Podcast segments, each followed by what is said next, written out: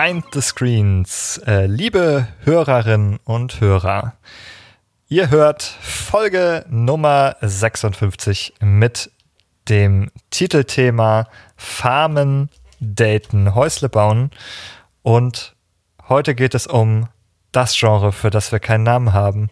Und zu diesem Thema begrüße ich die Jessica. Hi. Hallo. Weiß ich noch, wie Podcasten geht? Ich bin sehr gespannt. Ach ja, du bist auch mal wieder da. Ach, stimmt. Ja. Mensch, hi. Schön, dass du da bist. Und Julina ist auch da. Jawohl.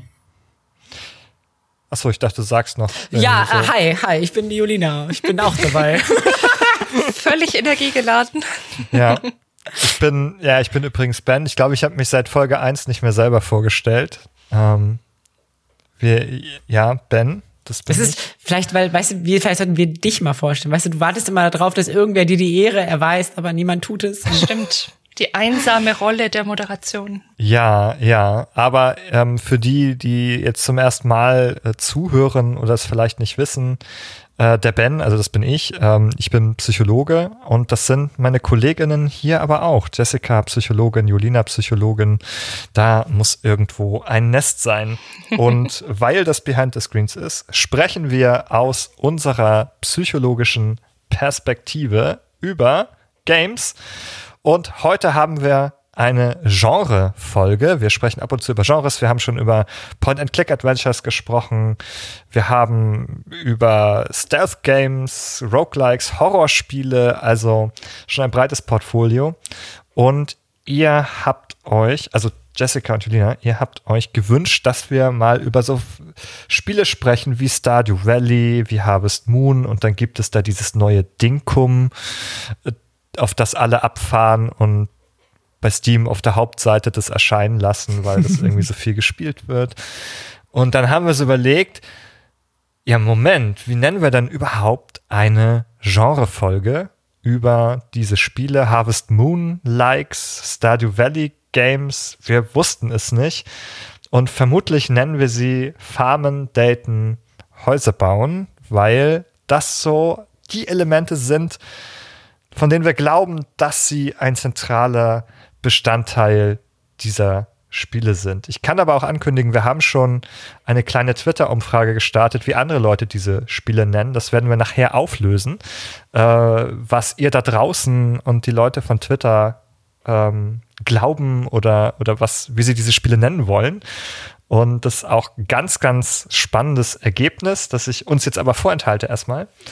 Denn ich würde ganz gerne mit euch gemeinsam wie immer erstmal ganz vorsichtig, als ob wir so vor einem Tigergehege stehen, uns dem Thema nähern, das also ein kleines bisschen umschleichen, vielleicht mal die Hand durch die Gitterstäbe stecken, aber ohne sich beißen zu lassen ähm, und vielleicht mit den eigenen Erfahrungen anfangen.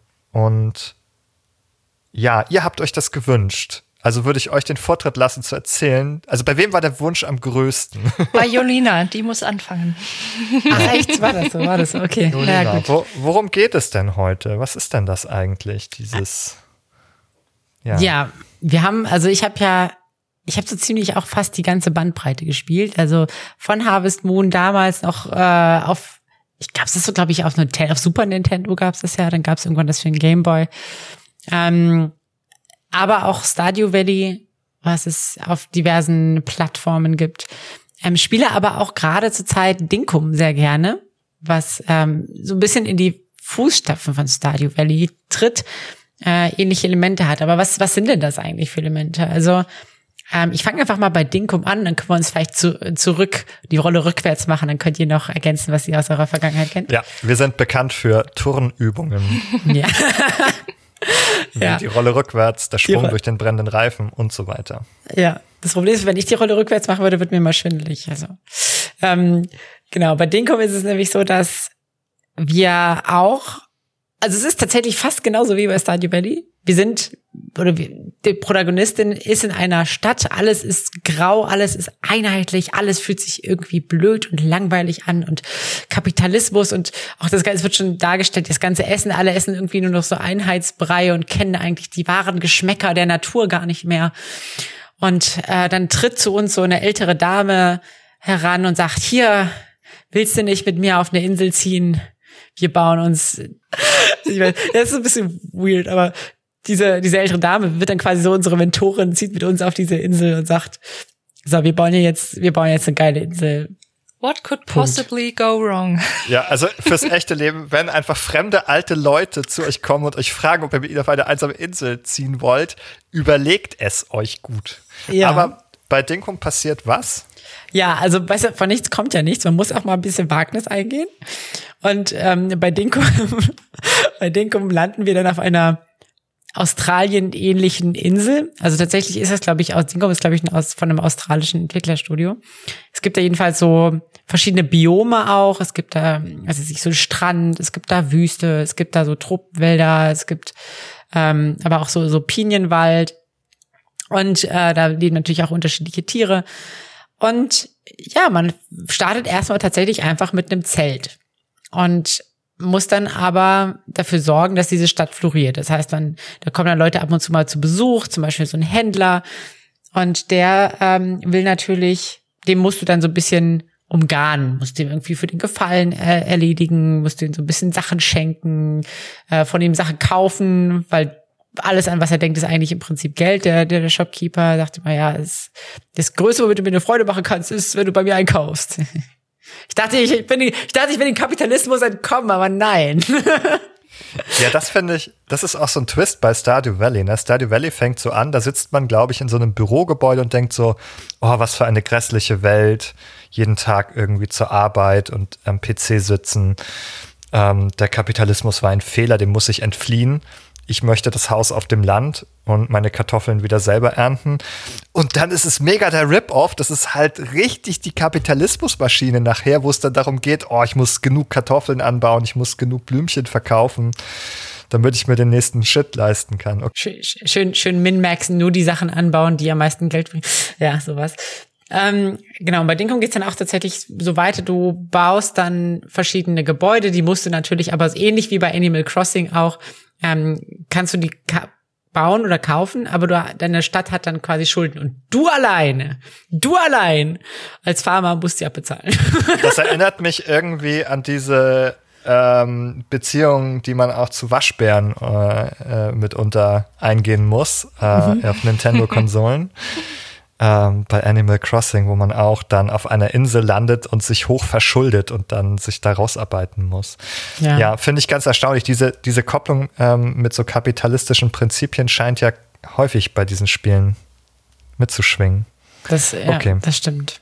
Genau, ja, und im Endeffekt, also nochmal kurz zusammengefasst, du kannst dann halt auch später, gehst dann auch in eine Mine, da sind aber auch so Fledermäuse, du kannst dann Tiere jagen, ähm, deren Fleisch irgendwie kochen. Du kannst dir dann ein Haus bauen, ähm, Stall bauen, Tiere mhm. betreuen und pflanzen oder ernten, sowas, genau. Also Muss das man das so alles machen oder kann ich da auch sagen, ich habe irgendwie am meisten Bock auf Tierhaltung und dann habe ich einfach nur lauter Tiere und ich lasse die Fledermäuse in der Höhle in Ruhe? Also du, du hast halt ähm, gewisse Skills, die ab hochleveln, je mehr du quasi damit interagierst. Ich glaube schon, dass es möglich ist, auch gewisse Parts fast gar nicht zu spielen. Also es macht auch Sinn, dadurch, dass es halt äh, sehr viel auch für Multiplayer ausgelegt ist. Das heißt, man kann es auch irgendwie mit Freunden zusammenspielen dass man so, so seinen Schwerpunkt legt. So, ich mache zum Beispiel gerne Tiere und Pflanzen und, und wenn ich mit Chiara zusammen spiele, sie baut halt lieber gerne und, und macht so Terraforming und sowas. Und das funktioniert so. Also man muss nicht alles machen, man kann auch Schwerpunkte legen. Im Endeffekt geht's nur ums Geld. wow. Okay. Und Spaß. Spaß natürlich. Geld und Spaß. Ich bin gerade echt. Spaß echt wieder fasziniert, wie ähnlich sich diese Spiele einfach sind. Also Stardew Valley habe ich auch gespielt. Nicht besonders lange, muss ich gestehen, aber mal so einen Rückblick reingeworfen. Und was ich auch noch ein bisschen mehr gespielt habe, ist My Time in Porsche. Das wird wahrscheinlich auch einigen von euch ein Begriff sein. Ich habe das lange auf Steam beobachtet und dann äh, doch mal, ich weiß gar nicht mehr, hat das Epic mal verschenkt. Irgendwie bin ich dran gekommen, dachte mir auf jeden Fall, na gut, dem gebe ich jetzt auch mal eine Chance. Und auch da ist die Story eigentlich total ähnlich. Also auch da hat man dieses, also so, soweit ich mich erinnere, ist es nicht so, dass davor die graue Alltagswelt in der Stadt irgendwie so als furchtbarer Kontrast aufgebaut wird. Das ist, glaube ich, nicht. Aber man hat schon dieses, man kommt mit einem Schiff in der neuen Stadt an und der liebe Vater hat einem ein kleines Häuschen vermacht. Man hat schon einen kleinen Besitz. Da ist es keine, nicht direkt eine Farm, sondern eher ein, ja, Schreiner, Handwerker, Handwerksbetrieb im Großen und Ganzen. Aber auch da ist das Prinzip irgendwie dasselbe. Man macht Sachen, man, also da stellt man auch Möbel und solche Sachen her und verkauft die dann und kann mit den Menschen in der Stadt Freundschaft schließen und so weiter und so fort. Also das Prinzip ist eigentlich genau dasselbe. Man kann sein Haus dann aufwerten etc. pp. Und ja, ich weiß nicht, wenn ich das so höre, denke ich mir, ach, das ist schon auch ein bisschen so ein Einheitsbrei, oder? Also ich finde das total spannend, Julina, dass, dass du da noch mit so viel Eifer dabei bist. Ich hatte irgendwie so das Gefühl, nachdem ich jetzt diese zwei Spiele mal so ein bisschen mehr gespielt habe, reicht's mir jetzt irgendwie auch wieder. Also ich habe gar nicht jetzt auch bei dem Dinkum oder so sowas von, boah, das muss ich unbedingt ausprobieren, weil ich so das Gefühl habe, ja, habe ich ja schon gesehen. Also dasselbe in Grün oder so. Ja, also es ist so die Frage, sind es so Sachen, die, die gegenseitig so ein richtig starker Rip-Off sind, die halt sich so stark einander imitieren, dass sie kaum Abweichung dulden? Oder ist es irgendwie hier tatsächlich so eine Geburtsstunde von einem Genre? So war es mit Rogue ja auch. Die, mhm. die ersten Rogue-Likes haben ja auch sehr viel kopiert einfach. Und die ersten Shooter wurden auch Doom-Likes genannt, weil sie einfach waren wie Doom. Und ich, vielleicht ist es hier ja auch so, momentan bewegt man sich vielleicht etwas näher an der Formel oder auch nicht. Das, vielleicht müssen wir das noch rausfinden. Äh, auf jeden Fall spannende Frage. Wir haben jetzt also beim ganz neuen Dinkum angefangen. Wir sind ein Stückchen, also so eine halbe Rolle rückwärts geturnt zu Stardew Valley. Und ich würde jetzt mal das, diese Rolle vervollständigen und bis zu Harvest Moon zurückgehen.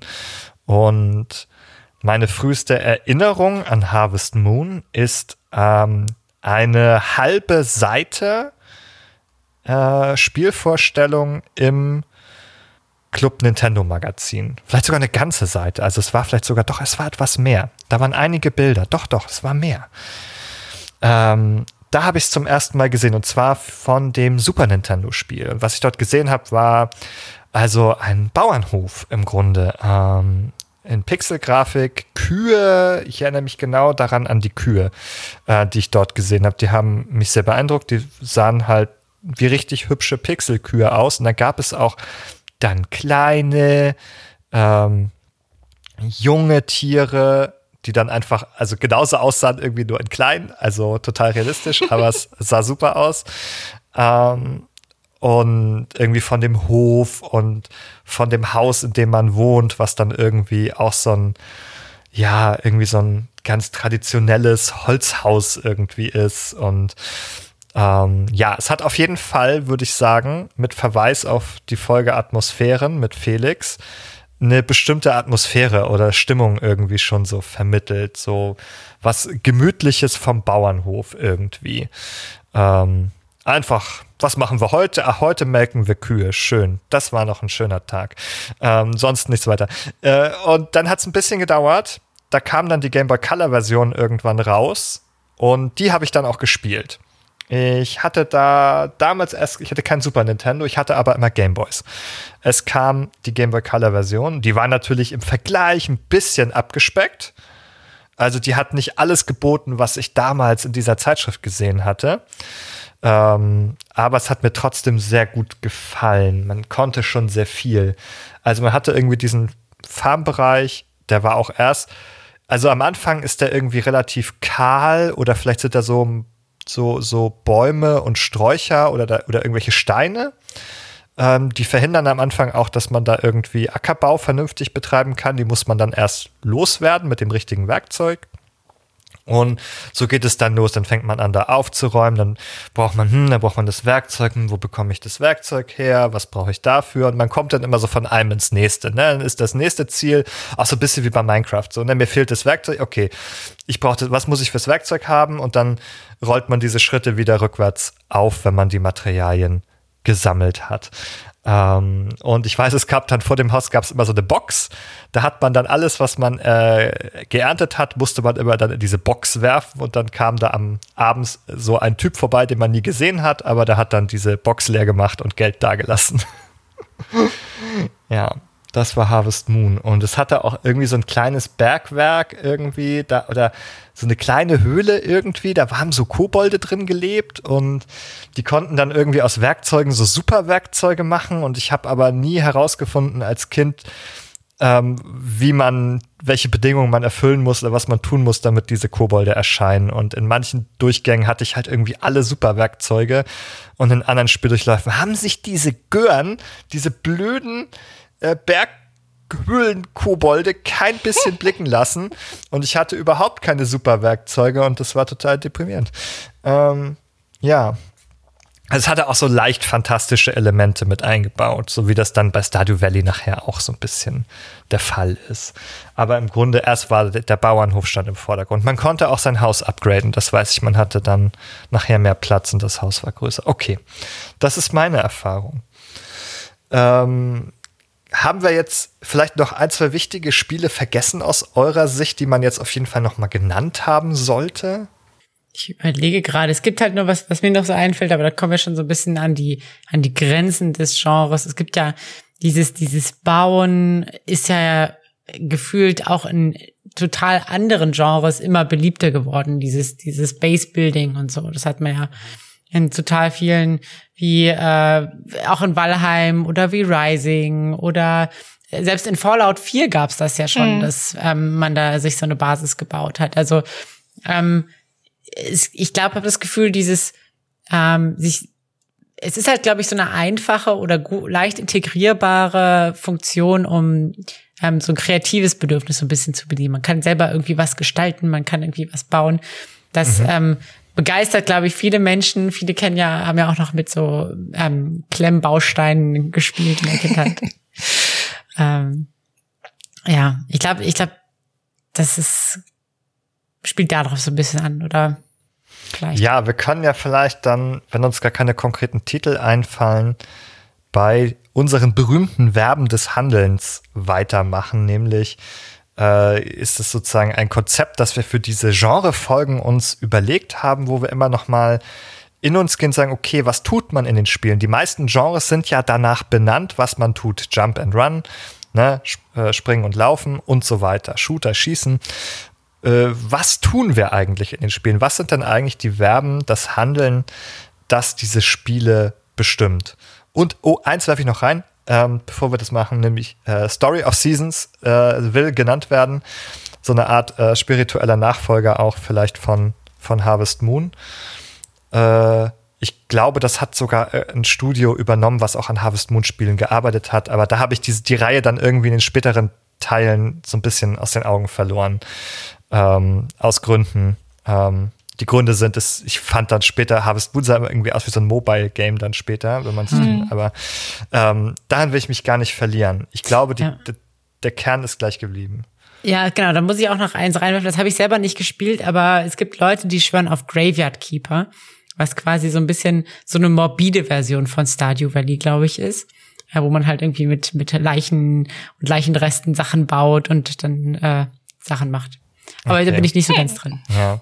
Also bauen haben wir schon sehr viel gesagt. Also es geht so ein bisschen Haus bauen, irgendetwas aufbauen, sich auch ein Leben aufbauen, könnte man sagen. Ähm, Farmen steht bei mir noch ganz oben. Immer, also bei fast allen dieser Spiele sehr zentral ist. Ich weiß nicht, wie das bei Porsche ist. Jessica, wird da auch gefarmt oder werden da nur Tische getischlert. Mm, nee, also du kannst sammeln. Ich bin mir, oh Gott, das ist schon echt lange her, dass ich das gespielt habe. Bin mir gerade gar nicht mehr sicher. Also ich weiß, du kannst, sind das auch Samen? Du kannst auf jeden Fall Früchte und sowas von den Bäumen holen. Okay. Ich meine, die kannst du dann auch irgendwie später anbauen, aber das habe ich ja. gerade echt, kann ich nicht meine Hand für ins Feuer halten. Aber ja, sammeln auf jeden Fall. okay, ja, das genügt mir erstmal. Okay, es spielt irgendwie eine Rolle. Also Farmen, ne, also Sachen, Dinge anpflanzen, sie wässern, irgendwelche Äcker bestellen, ähm, aber auch der Aspekt von Tieren, Julina, du hast schon Tiere genannt, irgendwie Tiere füttern, Tiere großziehen, auch die sich irgendwie vermehren lassen. Also ich weiß, bei Minecraft muss man dann so zwei Kühe, muss man die füttern ähm, und wenn dann, ja, wenn man zwei gefüttert hat, dann finden sie sich und sind bereit, ein, eine dritte Kuh zu in die Welt zu setzen. ähm, ich weiß, ich wüsste nicht mehr, wie das bei Stardew Valley oder Harvest Moon funktioniert. Musste man die einzeln kaufen, die Tiere? Ja, die muss man, muss man, glaube ich, einzeln ja. kaufen und dann ähm, auch müssten, wie du auch schon gesagt hast, glaube ich, so ein gewisses Glückslevel haben durch regelmäßige Zuwendung und Futter. Mm, ja, die Schweine und wollen gebürstet werden. Genau, die brauchen ein bisschen Zuwendung. Das ist auch so ein bisschen, da sind wir, finde ich, auch so ein bisschen irgendwie im Puppenhaus und so und ähm, im Tamagotchi, äh, wo man sich um die um Tiere kümmern muss, dann müssen die gestreichelt werden und gebürstet werden oder gefüttert werden und so weiter. Ja, in manchen Spielen beeinflusst das ja auch die Qualität tatsächlich der Lebensmittel, die dann entstehen. Mhm. Ja. Ja, zum Beispiel, ja. Dann, dann machen, dann kann man bei den Kühen Supermilch abzapfen oder so. Milch von glücklichen Kühen. Mhm. Ja. Ja. Und natürlich auch das heißt ja im Prinzip, man pflegt nicht nur zu den Dorfbewohnern eine Beziehung, sondern man pflegt ja auch quasi eine Beziehung zu seinen Tieren und ähm, ich weiß noch genau bei, bei ich glaube, ich weiß nicht, ob es bei Harvest Moon auch war, aber bei Stardew Valley auf jeden Fall konnte man sich ja auch ein, ein äh, Hoftier quasi noch ausruhen, eine Katze oder ein Hund oder so, ähm, mit dem man interagiert, der einem hinterhergelaufen ist und so. Da ist ähm, auch viel sozial oder parasozial, äh, was man äh, an Beziehungen hat. Sowohl, wie gesagt, mit den Tieren, aber ich habe ja auch schon gesagt, also bei Stardew Valley auch ähm, oder auch bei Harvest Moon schon. Ähm, das Aufbauen von einer Beziehung bis hin zu Romantik, Hochzeit, Kind. Mhm. Ähm, das ganze Leben einmal. Das stimmt, das ist noch ein drastisch unterbeleuchteter Bereich heute. Wir haben ihn in den Titel eingepflegt, das Daten, aber auch die Freundschaften, die man aufbauen kann, die, diese Beziehung in den, zu den äh, Spielfiguren auch, glaube ich, ein recht großer Teil oder zumindest einer, wo ich den Eindruck habe, dass der Leuten, die diese Spiele spielen, oft auch sehr wichtig ist. Also wenn Leute über Stardew Valley sprechen, sehr häufig geht es da auch darum, wen hat man gedatet oder so, ne? Oder wen, mit wem war man da zusammen. Äh, und so weiter. Also das ist schon ein Thema. Und auch bei einigen Harvest Moon Spielen konnte man meiner Meinung nach schon heiraten. Ähm, natürlich alles erstmal sehr, sehr heteronormativ geprägt gewesen, irgendwie in den 90er, 2000, äh, 2000er Jahren. Das ist jetzt, glaube ich, bei den moderneren Spielen anders. Bei Stadio Valley auf jeden Fall, da kann man heiraten, wie man will und Kinder adoptieren, mit wem man will. Das ist ah, ja. sehr offen. Wenn wir jetzt gerade noch über Beziehungen sprechen, was ich da ja auch sehr interessant finde, ist, dass das Hochleveln der Beziehungen, zumindest in den Spielen, die ich gespielt habe, eigentlich nur darüber funktioniert oder in erster Linie, dass man Geschenke verteilt. Also es ist, es ist eine sehr besondere Art, Beziehung aufzubauen, würde ich mal, würde ich mal annehmen. Also wir haben da selten die Möglichkeit, irgendwie keine Ahnung, wenn man jetzt an Sims denkt oder so, wo zumindest noch verschiedene Arten von Interaktionen möglich sind. Also klar, man kann auch einfach mit den Leuten sprechen, aber es ist doch recht einseitig, würde ich behaupten, dass Freundschaften mhm. pflegen klingt ja jetzt erstmal so, oh, vielleicht ist es total tiefsinnig und vielschichtig und wenn es ans Daten geht und ah, die Chemie muss stimmen oder so, naja, du musst einfach nur genug Geschenke austeilen, bis der Balken hoch genug ist, dass, dass wir in Stadio Valley oder wo auch immer dann bei der Anzeige die Beziehung haben. Mhm. Was mich, wenn du das so sagst, das ist ja so eine merkantile Logik hier, bringt mich nochmal zu anderen Verben, nämlich kaufen, verkaufen, handeln. Scheinen mir auch ganz zentral immer wieder zu sein. Wir haben direkt darauf gekommen. Irgendwie hat das Ganze doch auch was mit Kapitalismus zu tun. Irgendwie hat es was mit Wirtschaft zu tun. Wirtschaftssimulation vielleicht. Man muss da ja ein, auch ein wirtschaftliches Unternehmen irgendwie betreiben. Tische verkaufen zum Beispiel oder ähm, Blumen und Früchte und Gemüse verkaufen. Oder die Milch der Kühe verkaufen. Genau. Und natürlich auch wieder einkaufen. Dann, ne, man muss dann die Kuh sich anschaffen und man muss ähm, die Werkzeuge sich anschauen und so weiter. Genau. Also man hat sehr viel damit zu tun, dieses Geld zu verwalten, ähm, welches einzunehmen und es auch wieder zu investieren. Ja. Ja. Bei Dingum ist es sogar, geht sogar so weit, dass die eigenen Inselbewohner, selbst wenn du nur, nur mit zwei oder drei Leuten da wohnst, die ziehen sich so richtig über den Tisch. Weißt du, die verkaufen dir dann, das ist so, du hast, also Dinkum ist wirklich so eine Mischung aus Stardew Valley und Animal Crossing. Also wirklich die, das perfekte Kind davon. Er kennt beide Elternteile. ähm, es hat so quirky ja. Leute, die da wohnen und komische Dinge von dir wollen. Genau, genau. Und sie wollen zum Beispiel, sie wollen zum Beispiel auch, ähm, hier, ich habe diese, ich habe diese alte getragene Hose, die hat Löcher. Will ich, will ich irgendwo nicht mehr. Willst du sie mir vielleicht für so die Hälfte deines Vermögens abkaufen. oh ja, unbedingt. Klar, auf jeden Fall. Deine alte getragene Hose.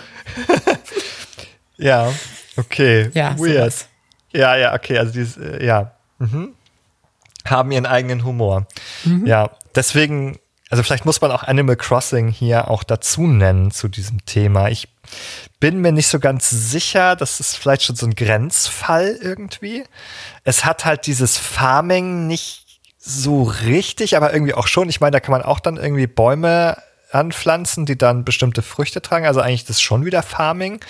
Und das macht man ja auch, um dann ähm, diese Sachen zu guten Preisen wieder zu verkaufen. Also die bestimmten Früchte. Also auch schon im Grunde ist es ganz ähnlich und es hat ja auch, glaube ich, so einen ähnlichen Aspekt von, ah, die Insel, Leben aufbauen und so.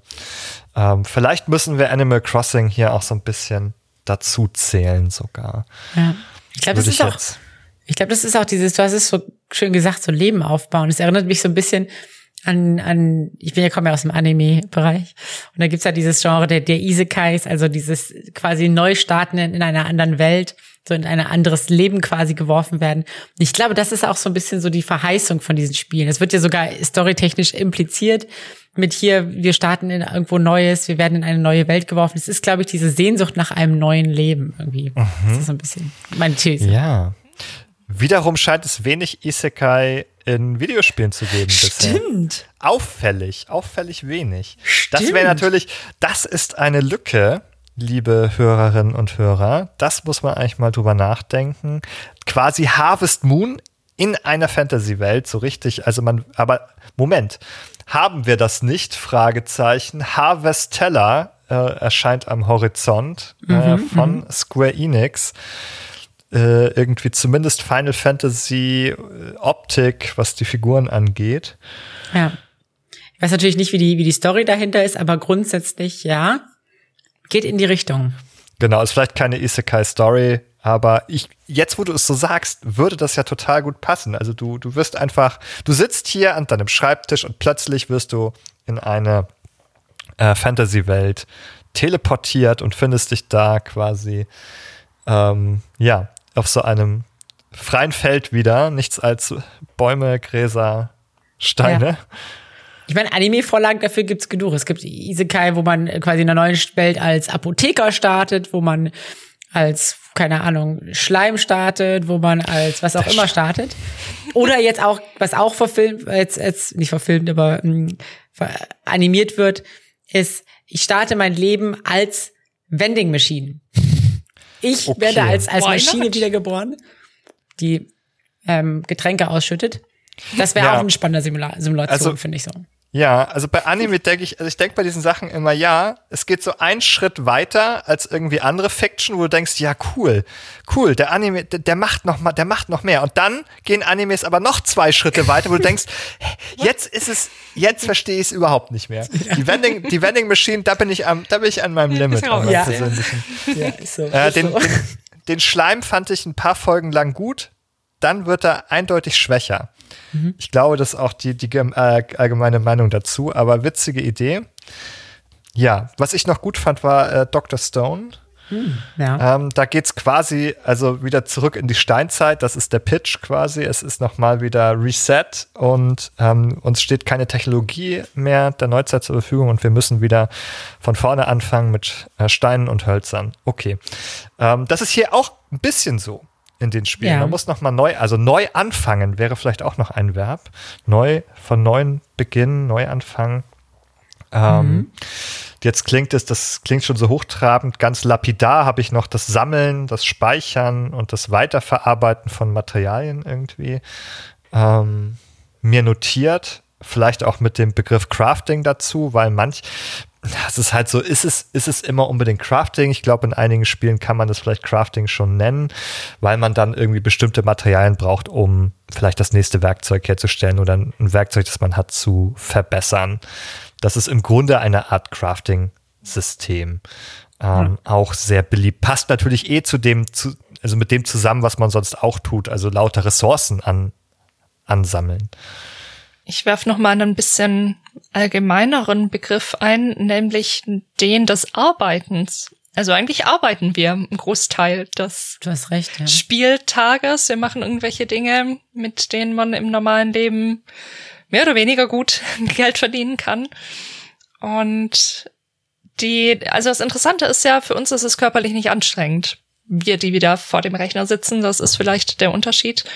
Hm ich mich auch gefragt habe, Mann, also würden wir diese Dinge im realen Leben tatsächlich so gerne machen? Also ich denke, wir sprechen Sache sicher auch noch so über die solche Themen wie Romantisierung von von all diesen Geschichten, die wir da irgendwie tun und so. Und ein Aspekt ist sicher, dass wir hier quasi spielen zu arbeiten, ohne so richtig zu arbeiten, aber irgendwie arbeiten wir ja doch. Also kommt drauf an, wie wir jetzt Arbeit definieren, aber mhm wir machen eigentlich auch sehr viele monotone Sachen. Also wenn ich so an das, gerade an das Pflanzen, Wässern und so weiter denke, das sind ja echt viele, je nachdem Tastendrücke, Klicks, was auch immer, die man da irgendwie sehr monoton mitunter ausführen muss.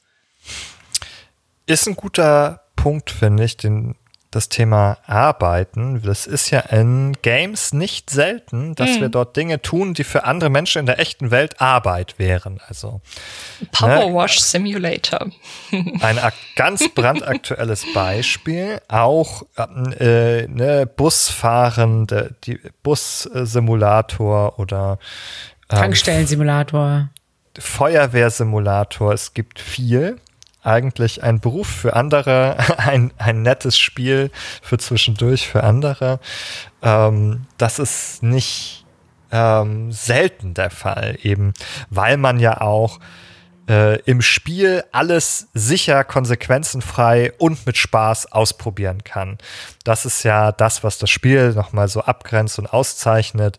Ähm, Gerade für Kinder, ähm, also für kindliches Spiel, ist es tatsächlich ja vielleicht auch ein ein Ausprobieren, ein Austesten mitunter, was das eigentlich ist. Aber selbst für uns Erwachsene gilt das eigentlich. Wir können mal ähm, uns das Gefühl vermitteln, vielleicht als Feuerwehr ähm, aufzutreten und die, Ar äh, die, die, die Arbeit zu erledigen, ohne aber mit den echten Risiken oder ähm, also auch dazu investieren in eine, in eine mehrjährige Ausbildung oder so, sondern ähm, wir können das einfach mal so uns das Gefühl geben, ach, wie, wie wäre es denn, wenn ich das täte? Und das ist halt etwas, was Spiele ähm, ermöglichen. Das bringt mich auch noch mal zu einem ähm, anderen Spiel, das so nah und doch so fern ist, nämlich dem Landwirtschaftssimulator. Und das ist das Spiel, an das ich denke, wenn wir Farming-Simulationen sagen. Äh, wir kamen schon für dieses Genre auf die Idee, es könnte vielleicht Farming sein oder Farming Simulation. Aber so ganz zutreffend fanden wir es nicht. Denn das trifft eigentlich ja eben auch auf diese Spiele zu, die mehr so ein bisschen aus, also aus der Reihe der Feuerwehr, Polizeisimulation, die Landwirtschaftssimulation, höchst realistisch mit vielen Details und so weiter ähm, ist irgendwie ganz was anderes als ein Harvest Moon. Auch wenn es da um Farming geht. Also es ist irgendwie, hat es eine Verwandtschaft, aber irgendwie ist es auch was ganz äh, anderes nochmal. Vielleicht. Klammer auf, Häuser bauen und daten, Klammer zu. Ja, vielleicht genau das grenzt das, das eine vom anderen auch so ein bisschen ab, dass wir in den Spielen, über die wir gerade vorhin gesprochen haben, eben viel mehr Freiheit haben. Also wir können sehr viele verschiedene Dinge in den Spielen tun. Es beschränkt sich nicht auf diesen Aspekt, wie es jetzt im Landwirtschaftssimulator ist, dass ich wirklich nur die Landwirtschaft mache und diese ganzen anderen Abläufe von dem, was man tut, wenn man so ein Leben lebt, da eben nicht mit abgedeckt sind. Haben wir denn ein paar dieser Dinge noch vergessen zu den Verben des Handelns? Habt ihr noch was, mhm. das mhm. wir nennen sollten? Also es ist auf jeden Fall, ich hätte es vorhin schon so ein bisschen unter dem, dem Punkt Min-Maxing gesagt. Es geht natürlich schon irgendwie auch um Gewinnmaximierung. Das heißt zu gucken, okay, wie kann ich ähm, also es ist das Endgame, sage ich jetzt mal. Am Anfang ist man so ein bisschen explorativ unterwegs. Man guckt, okay, was, was gibt's denn alles? Ich möchte irgendwie alles entdecken. Und am Ende geht's dann quasi nur noch darum, okay, wie kann ich am schnellsten maximalen Profit rausschlagen? Ähm, wobei ich sagen muss, da haben die meisten Spiele ab dem Punkt haben sie mich abgehängt. So, das macht mir keinen Spaß mehr. Ähm, ich bin eher so die Entdeckerin und versuche gerne die ganze Welt irgendwie aufzudecken.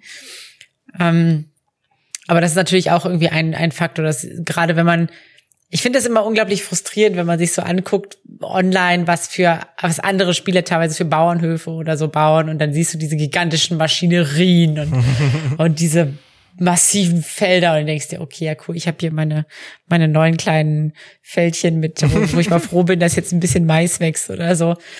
Ähm, das finde ich immer so ein bisschen demotivierend, aber das ist persönlich, glaube ich, auch mein, mein Thema so ein bisschen. ich bin auch sehr beeindruckt von einigen Animal Crossing äh, Inseln, die Leute haben, wo ich denke, spielen wir dasselbe Spiel?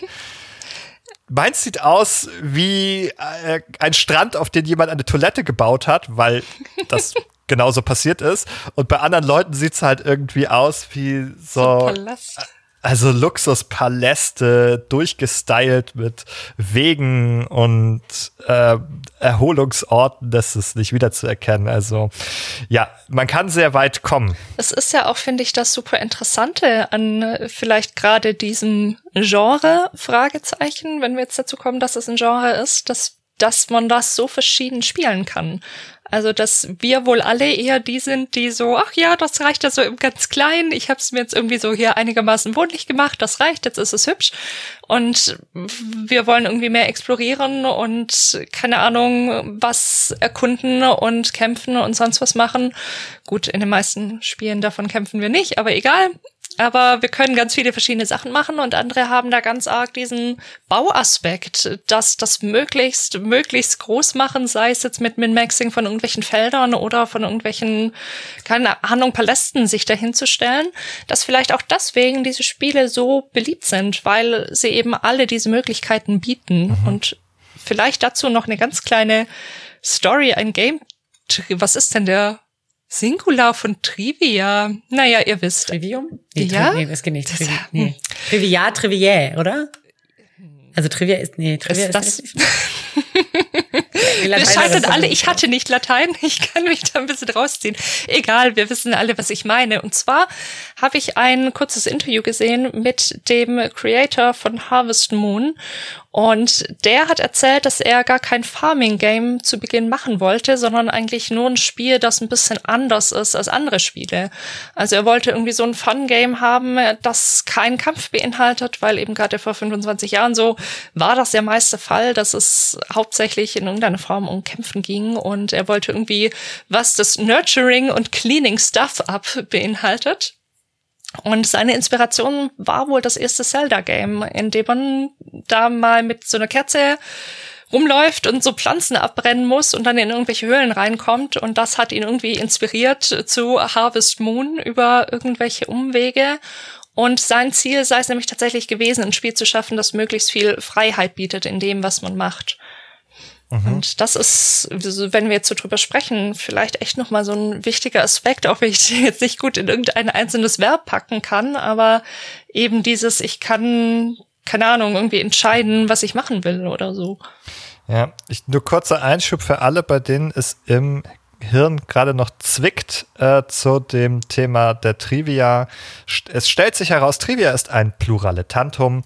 Ein Pluraletantum ist ein Wort, das nur im Plural existiert oh. und keine Singularform offiziell besitzt in der Sprache. Was habe ich denn das heißt gerade erzählt? Wissenswerte Kleinigkeiten ähm, ist sozusagen die, die Übersetzung. Du könntest dann sagen, Jessica, du hast eine wissenswerte Kleinigkeit mitgebracht. Oh ja. Oh ja. Oder das waren einfach mehrere, wenn wir das klein genug, in klein genug Chunks einteilen, waren das auch Trivia.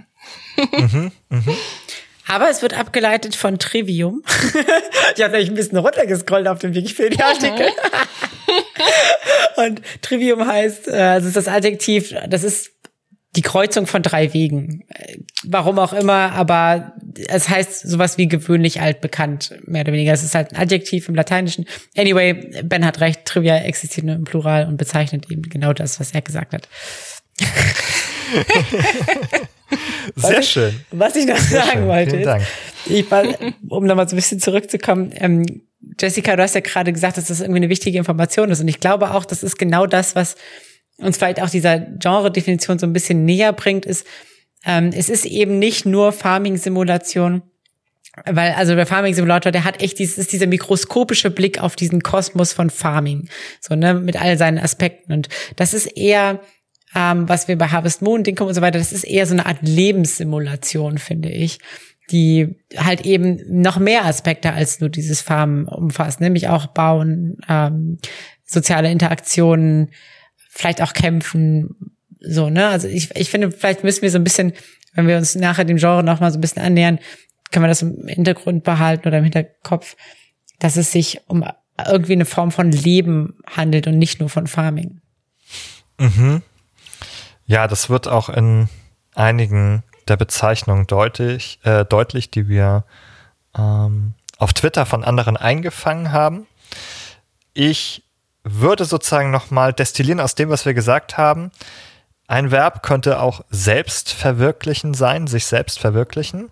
Das Erkunden fand ich auch sehr gut und wichtig. Und dann sich eben ne, durch, durch dieses Gestalten, durch das Bauen sich auch selbst zu verwirklichen. Das ist ein Ausdruck dieser Freiheiten, die man hat in den Spielen. Das kann ich in Animal Crossing.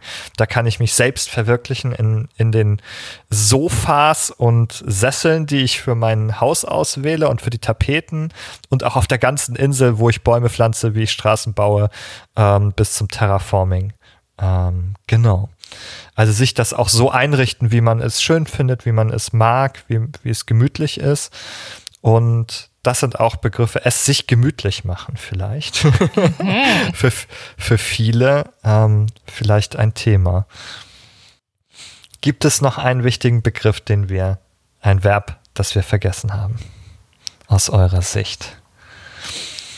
Genau, wir haben auch schon ein paar Beispiele genannt, wo wir finden, dass sie so sich in der Nähe bewegen ähm, des Genres. Der Farming Simulator ist es nicht ganz. Der Graveyard Keeper ist irgendwie so eine verdrehte Version davon. Und wir haben eigentlich viele Spiele wie Minecraft und Valheim genannt, wo Elemente wieder auftauchen. Das Häuserbauen, ähm, auch das Farming taucht in anderen Spielen wieder auf. Aber die haben dann auch wieder so viele andere Elemente, dass sie dann doch wieder insgesamt etwas anders uns erscheinen. Schön. Ich glaube, dass bringt uns zu einem neuen Block in ähm, dem, dem Konzept der Genrefolgen. Nämlich wollen wir jetzt den psychologischen Blick nochmal stärker schärfen. Und das ist, also es beginnt eigentlich mit einer Sache, die ich, äh, von der ich glaube, dass sie gar nicht so gut passt zu diesem Genre. Wir haben hier einen ein Bereich, wo wir immer überlegen, was sind eigentlich unsere geistigen Fähigkeiten, die wir brauchen, um das Genre zu spielen. Das ist auch ein bisschen schon wieder ein Leistungsgedanke. Ähm, und wir, manchmal geht es ja auch um Leistung in den Spielen, aber vielleicht geht es ja auch manchmal um Gemütlichkeit. Also, ähm, aber dennoch, was brauchen wir? Was müssen wir mitbringen äh, für die Spiele, für die wir keinen Namen haben? für Harvest Moon Likes ich würde jetzt sagen, das sind jetzt keine Spiele, die absolute Höchstleistung von uns verlangen. Wir müssen jetzt keine komplexen Movement Patterns lernen, wie bei einem, was weiß ich, Elden Ring oder Dark Souls. Wir müssen nicht, also die Mathematik hinter den einzelnen Sachen ist auch sehr übersichtlich. Es, es kognitiv ist da eigentlich nicht sonderlich viel gefordert. Wir müssen auch ähm, uns meist nicht irgendwelche komplexen Puzzle stellen, so dass man irgendwelche äh, Dinge im Gedächtnis behalten muss oder mentale Rotationen oder so machen muss. Da war ich neulich in Genshin Impact tatsächlich, wurde ich ein bisschen in meine Grenze gebracht. Das hat mich ein bisschen aus der Bahn geworfen. Hätte ich so nicht erwartet, aber ja. Das begegnet uns ins Spiel wie äh, Harvest Moon und so weiter eher weniger. Ja, eigentlich, eigentlich ist es relativ low, low effort, sage ich jetzt mal, so kognitiv, würde ich sagen. Ich würde eine Sache einbringen, kognitiv. Ich glaube, dass das Langzeitgedächtnis ganz gut ist und auch ein langzeitlicher planerische Tätigkeit. Ähm, nämlich, wenn es darum geht, dass man auf längerfristige Ziele hinarbeiten muss. Äh, da muss man sich überlegen, wie man halt in einer gewissen Zeit, vielleicht auch manchmal bevor eine Jahreszeit abläuft oder so, genug Geld zusammenbekommt, ähm, um ein bestimmtes Ziel noch zu erreichen, das man da erreichen möchte. Und in dem Zusammenhang vielleicht noch mal ganz spezifisch auch ähm, psychologisch gesagt der Belohnungsaufschub, nämlich ähm, die Fähigkeit, kurzfristige Belohnungen auszuschlagen oder zu verschieben zugunsten von langfristigen. Das bedeutet zum Beispiel, wenn ich jetzt ein bisschen Geld verdient habe, dass ich das nicht sofort ähm, für das erstbeste Möbelstück ausgebe, das ich mir in mein Haus setzen möchte, dann bin ich wieder bei Null, sondern ähm, das Geld zu sparen oder sinnvoll zu investieren, um dann später eine wichtigere Anschaffung zu machen, die mich vielleicht meinem Ziel näher bringt. Hm, schönes Konzept. Das, das stimmt, ja, das ist wichtig. Es ist ja auch, ich glaube, es gab Studien irgendwie zu, dass diese Fähigkeit äh, des äh, Impulskontrolle, dass das irgendwie mit Erfolg im realen Leben irgendwie später äh, auch verknüpft ist. Oder, also da gab es auf jeden Fall ein paar Studien zu. Es mhm. gibt ja diese ganz bekannte Studie, beziehungsweise diese ganz bekannten Tests mit diesem, mit diesem Ü-Ei oder mit diesem Snack oder ne, wo man, wo man Kinder so testet. Ja. Genau, das ist so ein Impulskontrolltest. Generell haben Kinder, sehr junge Kinder vor allem eben keine so gute Impulskontrolle. Das ist etwas, was sich erst stärker ähm, in der Entwicklung im Erwachsenenalter ausbildet. Und dieser Test ist eben, ne, wie du schon gesagt hast, den Kindern wird gesagt, hier, du hast ein Ü-Ei, wenn du jetzt zehn Minuten warten kannst, ohne das aufzufressen, dann kriegst du ein zweites geschenkt. Okay, und dann werden die alleine gelassen, zehn Minuten mit dem Ei. Richtig mies. Ähm, und gibt's halt viele Kinder, die ähm, das dann einfach aufessen und eben kein zweites bekommen und aber auch einige Kinder, die es dann schaffen zu warten und dann noch das zweite bekommen. Aber dafür muss man halt, ne, es ist eine kognitive Leistung, man muss das so im Kopf behalten, okay, ich muss jetzt warten und man muss so den eigenen Impuls, das geile Ei aufzureißen, die Schokolade zu mampfen und zu gucken, was da für Spielzeug drin versteckt ist, das muss man aufschieben. Ähm, ich glaube auch, das Original, äh, die ursprüngliche Studie war mit Marshmallows. Ja. Und die Ü-Eier waren dann noch mal so eine Replikation für die Werbung haben wir irgendwie ähm, alle, Ferrero. alle gesehen, oder? Also das ist, glaube ja. ich, von Uni zu Uni wird das überall so ganz basic als, als Entwicklungspsychologie. Ich glaube, da haben wir das gelernt, gelehrt. Aber es ist ja auch ein schönes Beispiel, weil gerade diese Impulskontrollgeschichten und sowas, das ist ja was, was so in den vorderen Bereichen unseres Gehirns stattfindet. Und das sind welche, die sich eben in der Entwicklung erst relativ spät verglichen mit anderen Sachen entwickeln und voll ausprägen. Was auch mit einer der Gründe ist, warum zum Beispiel Glücksspiele und solche Geschichten erst ab 18 ist, weil man sagt, jüngere Menschen haben einfach tatsächlich mhm. noch kein so ausgereiftes Gehirn. Also die können da nichts dafür. Das ist auch nichts, was man jetzt in vollem Maße irgendwie, keine Ahnung, in Erziehung beibringen kann, sondern es ist wirklich was, was hirnphysiologische Entwicklungsprozesse mhm. voraussetzt und die müssen eben passieren. Genau. Diese Impulskontrolle wird insbesondere mit dem präfrontalen Kortex in genau. Verbindung gebracht, der grundsätzlich, also als Hirnstruktur mit daran beteiligt ist, an der Funktion, ähm, äh, bestimmte Handlungen zu unterbinden. Die, also man hat einen Impuls und möchte was tun. Zum Beispiel ähm, hat man einen Einlauf von ähm, der Chefin bekommen und man hat den Impuls zurückzupöbeln. ähm, und dann macht man das aber nicht, weil man dann denkt, naja, das ist vielleicht eine dumme Idee. lass das jetzt gerade mal sein, das ist dann die kognitive Leistung der Unterdrückung, ja, den Impuls zu unterdrücken. Und das, ähm, dazu brauchen wir unter anderem diesen präfrontalen Kortex, der eben bei jungen Kindern noch nicht so gut, ähm, noch, zumindest noch nicht so weit entwickelt ist wie bei Menschen im Erwachsenenalter. Bestenfalls. Ja. Im besten Fall, ja. Es ist, das muss man dazu sagen, es wird zwar besser sozusagen ähm, äh, mit dem Erwachsenwerden, aber natürlich unterscheiden sich Menschen individuell da drin. Und wenn wir die Studie wiederfinden, werden wir sie verlinken. Es gibt nämlich genau diese Studie, die dann ähm, Jahre später sozusagen sich nochmal den beruflichen Erfolg von Menschen angeschaut hat und diejenigen, die äh, schon beim Marshmallow-Test dann besser waren, ähm, hatten auch einen höheren Erfolg oder diejenigen, die mehr Impulskontrolle haben, haben insgesamt im Mittel einen höheren beruflichen Erfolg im späteren Werdegang gehabt. Okay. Schön. Das ist mir zum Thema der kognitiven Leistung eingefallen. Ähm, was habt ihr? Also mir ist jetzt, also wir haben ja auch verschiedene Bereiche in der Psychologie, die wir uns immer angucken. Wir gucken ja irgendwie kognitiv, emotional, motivational, behavioral, sozial, was auch immer. Ähm, mir ist mir emotional noch eingefallen oder mir ist eigentlich nicht so viel eingefallen, um ehrlich zu sein weil man weiß natürlich, okay, Spiele wie Dark Souls oder, oder Elden Ring oder vielleicht manchmal auch Super Mario, also Plattformer generell, die gehen oft mit einer, mit einem erhöhten Frustrationspotenzial einher. Da, da schwingen die Emotionen wild, manchmal auch der Controller schwingt auch wild durch den Raum. Ähm, dafür sind diese Spiele jetzt nicht gerade bekannt. Also, man freut sich vielleicht so ein bisschen über ein neues Haus oder einen schön angelegten Garten oder dass die Ernte fertig ist. Oder man ist vielleicht auch manchmal so ein bisschen frustriert, wenn man sie vergessen hat, äh, abzuernten und da oder man vielleicht zu lange draußen gewesen ist und dann kippt man um. Das ist ja in den in Harvest Moon und, und glaube in Stadio Valley auch so, wenn man und in Dinkum auch. Wenn man irgendwie zu lang, zu lang draußen unterwegs ist, dann ähm, kippt man um, dann gibt's so eine kleine Penalty dafür. Da ist man vielleicht manchmal so ein bisschen genervt, vielleicht kleines bisschen frustriert. Aber so richtig emotional wird man bei diesen Spielen eigentlich eher nicht. Das passt zu einem Begriff, den wir von äh, der Twitter-Umfrage erhalten haben. So ein bisschen mehr als einmal zumindest. Deswegen auf jeden Fall erwähnenswert.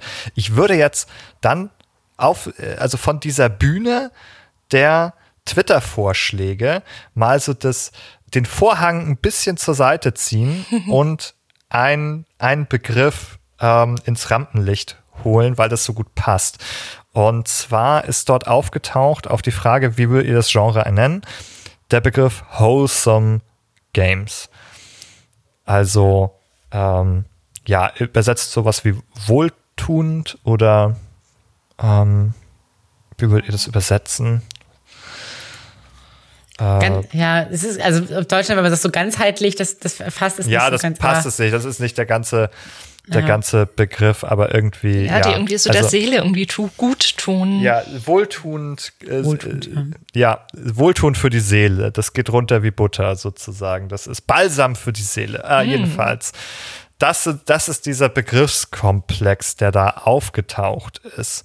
Und das passt, finde ich, zu dem, was du gesagt hast. Es hat so wenig Frustrationspotenzial und es, es darf auch dann so nett vor sich hin tröpfeln. Man muss sich vielleicht nicht immer beeilen oder es ist nicht so ein großer Stress. Ja, es kommt ja der nächste Tag, auch im Spiel. Und dann macht man einfach weiter, wo man aufgehört hat. Ja, definitiv. Also die emotionale Amplitude schlägt nur gering aus. ja, und du hast das ja gerade auch schon so ein bisschen auf die Motivation mitgenommen, hast auch da kurz drüber gesprochen zumindest, dass es zwar schon so kleine Belohnungen gibt, also wenn wir drüber sprechen, was motiviert uns, dann haben wir schon oft festgestellt in Games, dass das irgendwelche Belohnungen sind, die auf die eine oder andere Art uns winken, seien es irgendwelche Experience Points oder irgendwelche, keine Ahnung, besonderen Gegenstände, die irgendein Boss droppt oder ja, Story-Fortschritt oder was auch immer.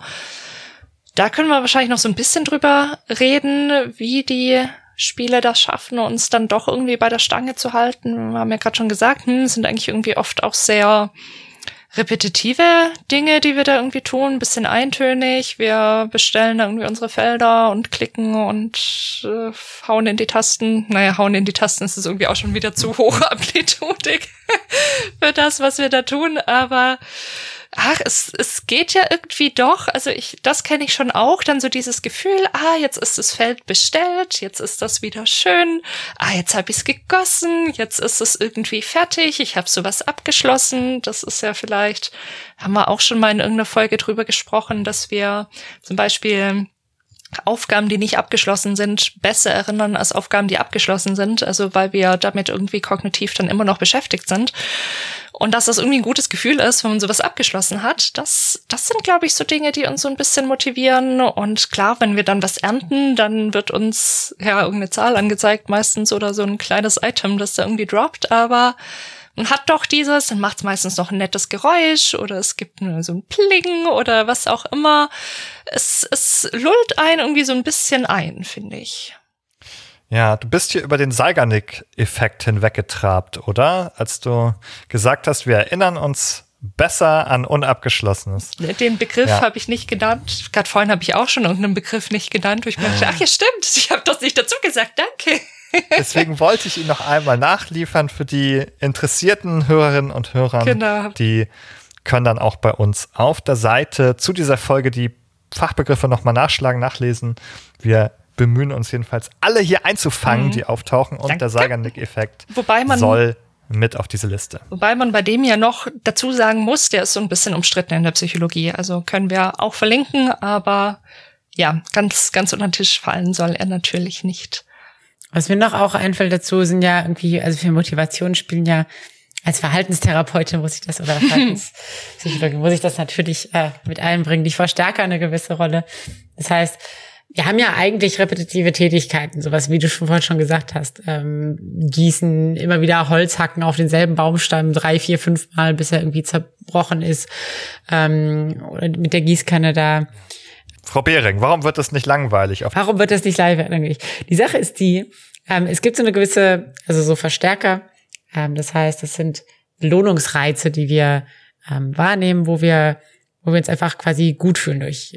Und es gibt tatsächlich auch so kleine Mikroverstärker und es gibt Makroverstärker, aber diese Mikroverstärker sind oft eben dabei. Zum Beispiel, wenn wir diesen Baumstamm zerhacken, dann nach dem dritten, vierten oder fünften Mal kriegen wir plötzlich äh, Baustämme oder kriegen wir irgendwie Holz ins Inventar, mit dem wir dann wieder was bauen können.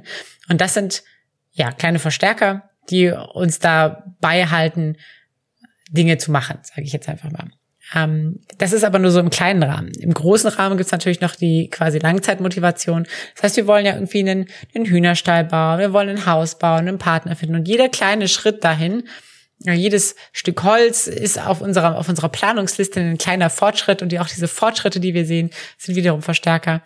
Genau, und führen uns im Endeffekt ja dadurch äh, von einem Punkt zum nächsten. Wir Nämlich die Liste ist ja quasi fast endlos. Also ähm, wer Stardew Valley und Co. gespielt hat, weiß, dass es ganz schön viele Spielstunden ähm, bietet. Äh, einfach bis man quasi alles entdeckt hat, alles ausgebaut hat und so weiter und so fort. Das heißt, es ist ein, ein nie enden wollender Fluss von kleinen Aufgaben und kleinen Belohnungen, die uns so ein bisschen theoretisch in so einem kleinen Verstärker Hamsterrad auch gefangen halten können man müsste dazu sagen, ja, okay, aber Stardew Valley, Harvest Moon und so weiter und so fort, auch den, die sind ja eigentlich in Parts abgegrenzt. Heißt, es gibt immer diese Tage, die haben einen Anfang, die haben ein Ende, dann musst du dich ins Bett legen irgendwann. Könnte man ja sagen, ja, okay, dann hört man halt dann nach einem Tag auf. Ist doch super. Es wird, es wird, das Spiel schlägt einem sogar schon Pausen vor oder, oder Unterbrechungspunkte. Aber das Problem ist, dass wenn du aufwachst am nächsten Morgen, dann kriegst du erst quasi gesagt, okay, wie viel Geld hat das irgendwie bekommen? Ist jetzt irgendwie die Ernte fertig? Was hat sich irgendwie verändert auf der Farm? Du kriegst diese ganzen Belohnungsreize, kriegst du erst nach dem Aufwachen. Und dadurch wird quasi die Brücke geschlagen von dem letzten Tag zu diesem Tag. Und du willst dann natürlich wissen, okay, was ist jetzt, ist jetzt die Ernte fertig? Habe ich irgendwie, wie viel Geld habe ich bekommen? Ist jetzt mein Haus fertig gebaut? Und dann gehst du raus, dann weißt du aber, okay, wenn ich das jetzt, wenn ich da jetzt noch weiterspielen will, oder wenn ich das gespeichert haben will, muss ich den Tag noch weiterspielen dann spielt man den nächsten Tag. Und so kommt man so ein bisschen in so ein, ja, in so einen Trott, der einem immer, immer weiter treibt. Das ist ja auch das Interessante, weil man könnte ja auch sagen, ja gut, dann lasse ich mir das noch anzeigen und dann gehe ich halt trotzdem, weil sobald ich das Spiel wieder öffne, wird's mir ja wieder angezeigt. Also ich verliere ja nichts, aber man hat doch das Gefühl, ich habe das jetzt gerade schon bekommen und was, was ich schon gekriegt habe, wieder herzugeben, das ist viel, viel schwieriger, als es gar nicht erst zu kriegen. Und das, das ist das Gemeine. Also ich, wenn ich mich recht entsinne, war das auch bei My Time in Porsche so, wo mir das auch echt auffiel und ich mir dachte, was, wie mies ist denn das? Also, es ist schon auch ein bisschen, ein bisschen gemein. Man könnte, also, weil es wirklich dieses, dieses So-Tag ist abgeschlossen und das ist fertig.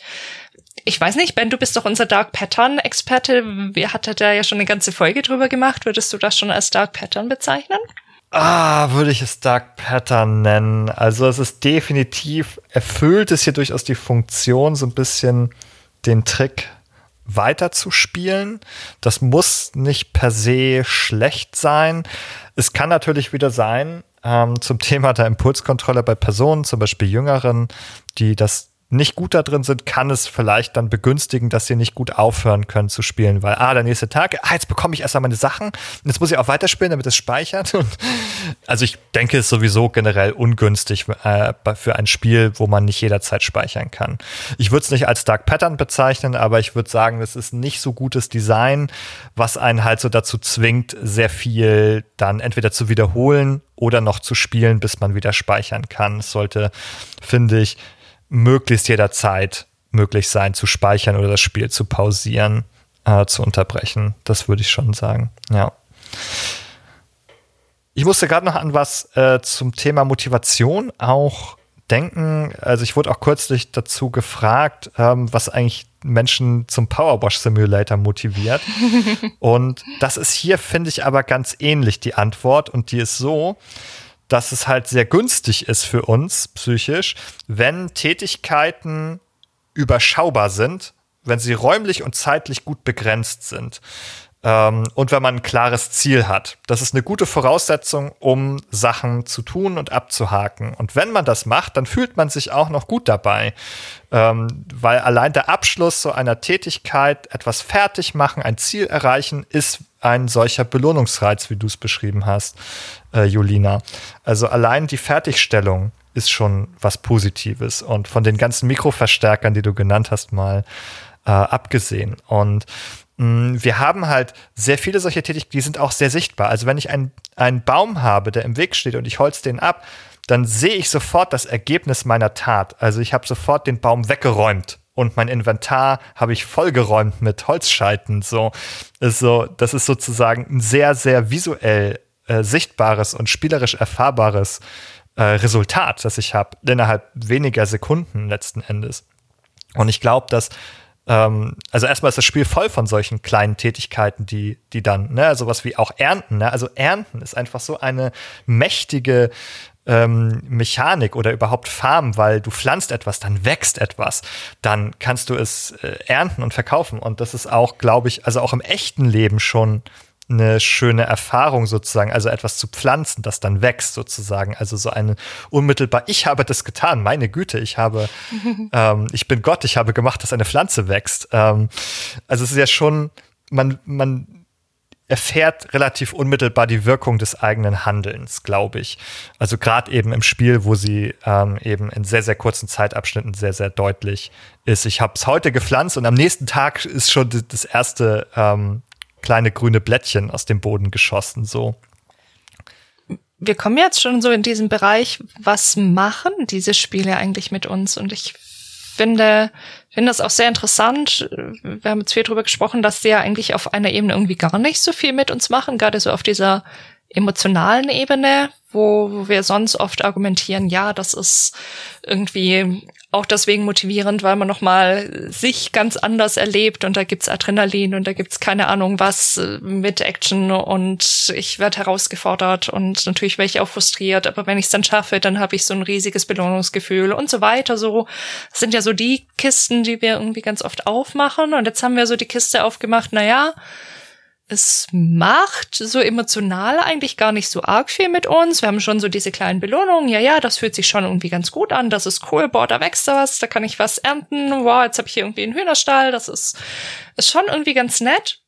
Aber ich finde das so ganz, ganz interessant, weil es, finde ich, nochmal wirklich so ein, so ein anderes Erleben ist als das, worüber wir oft sprechen. So, so irgendwie ein, also, nee, ich fange mal anders an. Ich, wenn ich mal, was zurzeit sehr selten vorkommt, aber mal doch irgendwie so ein bisschen Zeit mal kurz habe, spiele ich tatsächlich auch gerade den Powerwash Simulator.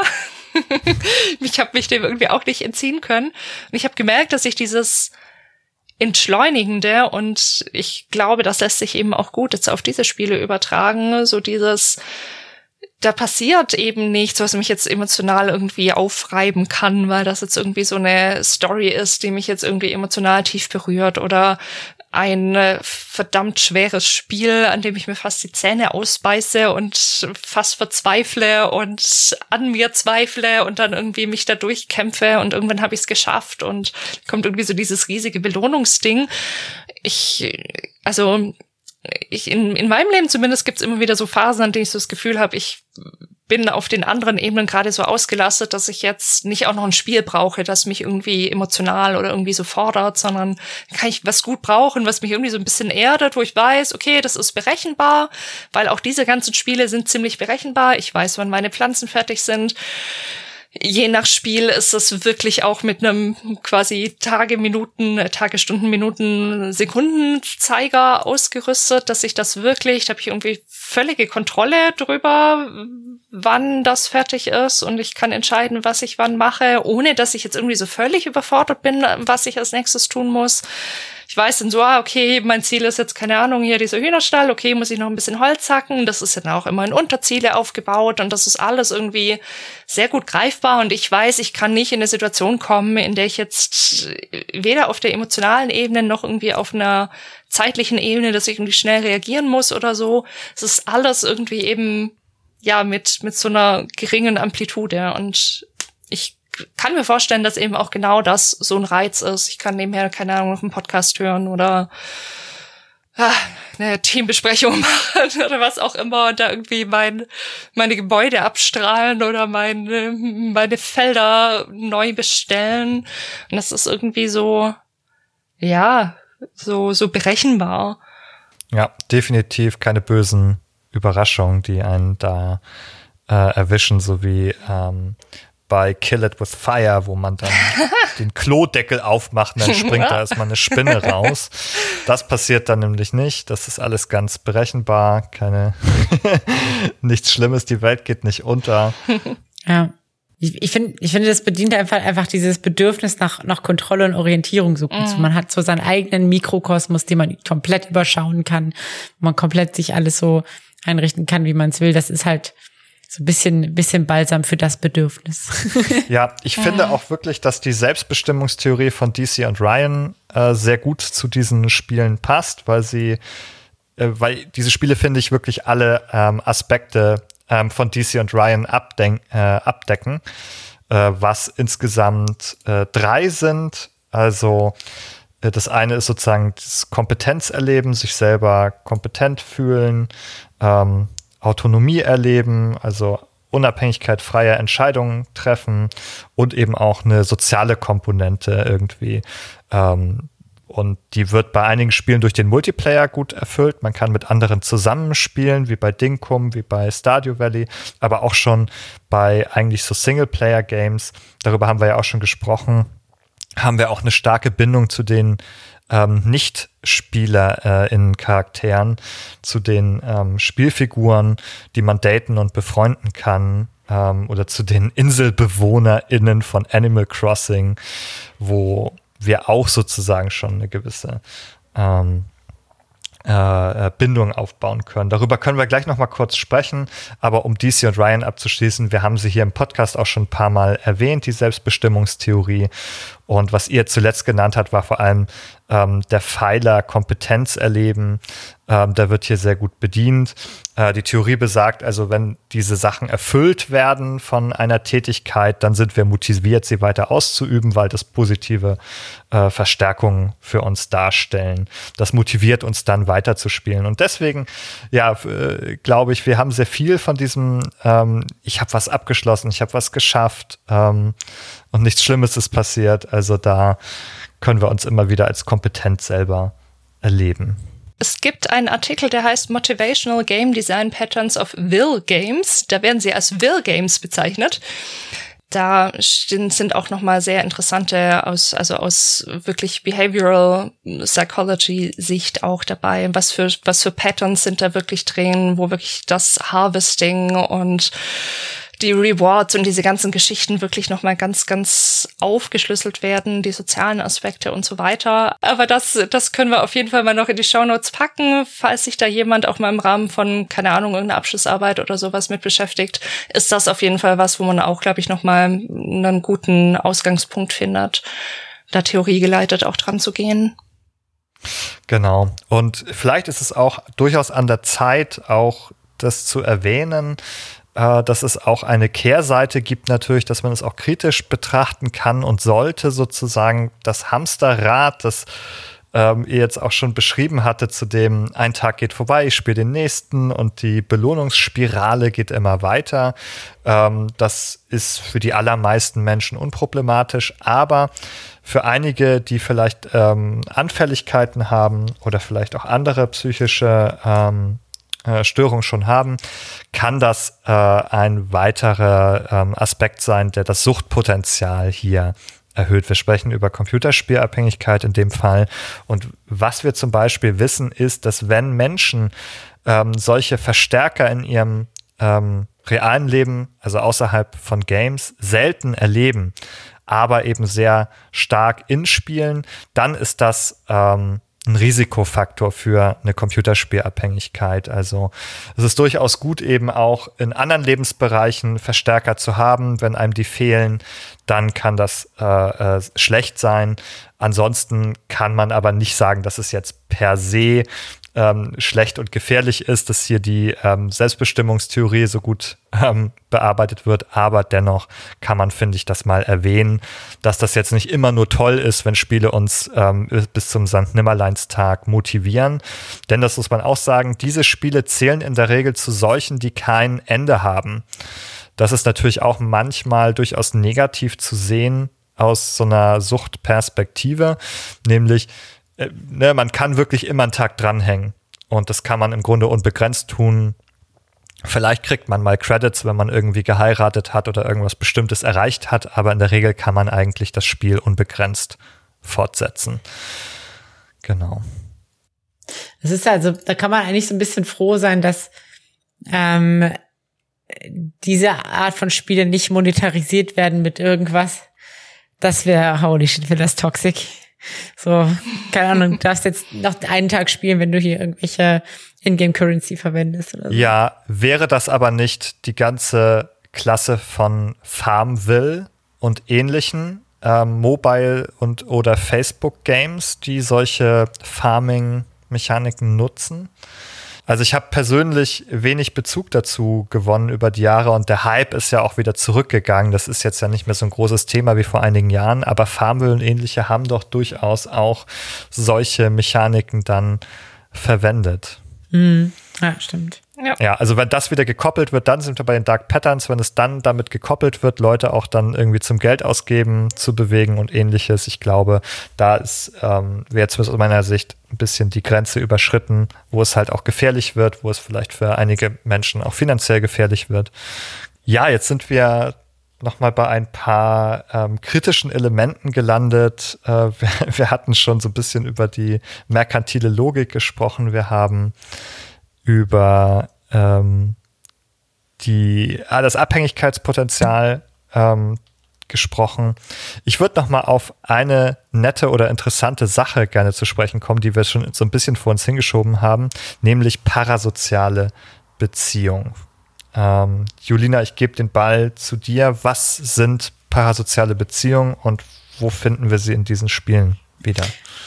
Also parasoziale Beziehungen sind ja quasi ähm, Beziehungen, die eigentlich dadurch geprägt sind, die, dass sie eine Art von gleichberechtigter Interaktion erwecken, es aber quasi de facto nicht so ist. Also dass quasi ähm, die Beziehung eigentlich eher einseitig verläuft, beziehungsweise ähm, keine richtige Interaktion auf, auf gleichberechtigter Ebene stattfindet. Das wäre, glaube ich, so meine Definition. Ich weiß nicht genau. Ob wir ja. Da ja, ja, genau. Das ist kein neues Phänomen. Das wurde schon seit den 80ern, glaube ich, oder vielleicht sogar noch früher erforscht. Ähm, damals, glaube ich, zum Fernsehen. Ein moderneres Beispiel wären vielleicht ähm, InfluencerInnen, YouTuberInnen, ähm, wo man, denen man zuschaut online und manchmal kann man ja auch ein bisschen interagieren. Bei Twitch kann man dann schreiben oder man kann einen Kommentar bei YouTube schreiben, aber es ist natürlich trotzdem nicht auf Augenhöhe. Auf der einen Seite sitzt eine Person und macht ein Video, auf der anderen Seite sitzen vielleicht Tausende und schreiben irgendwelche Nachrichten.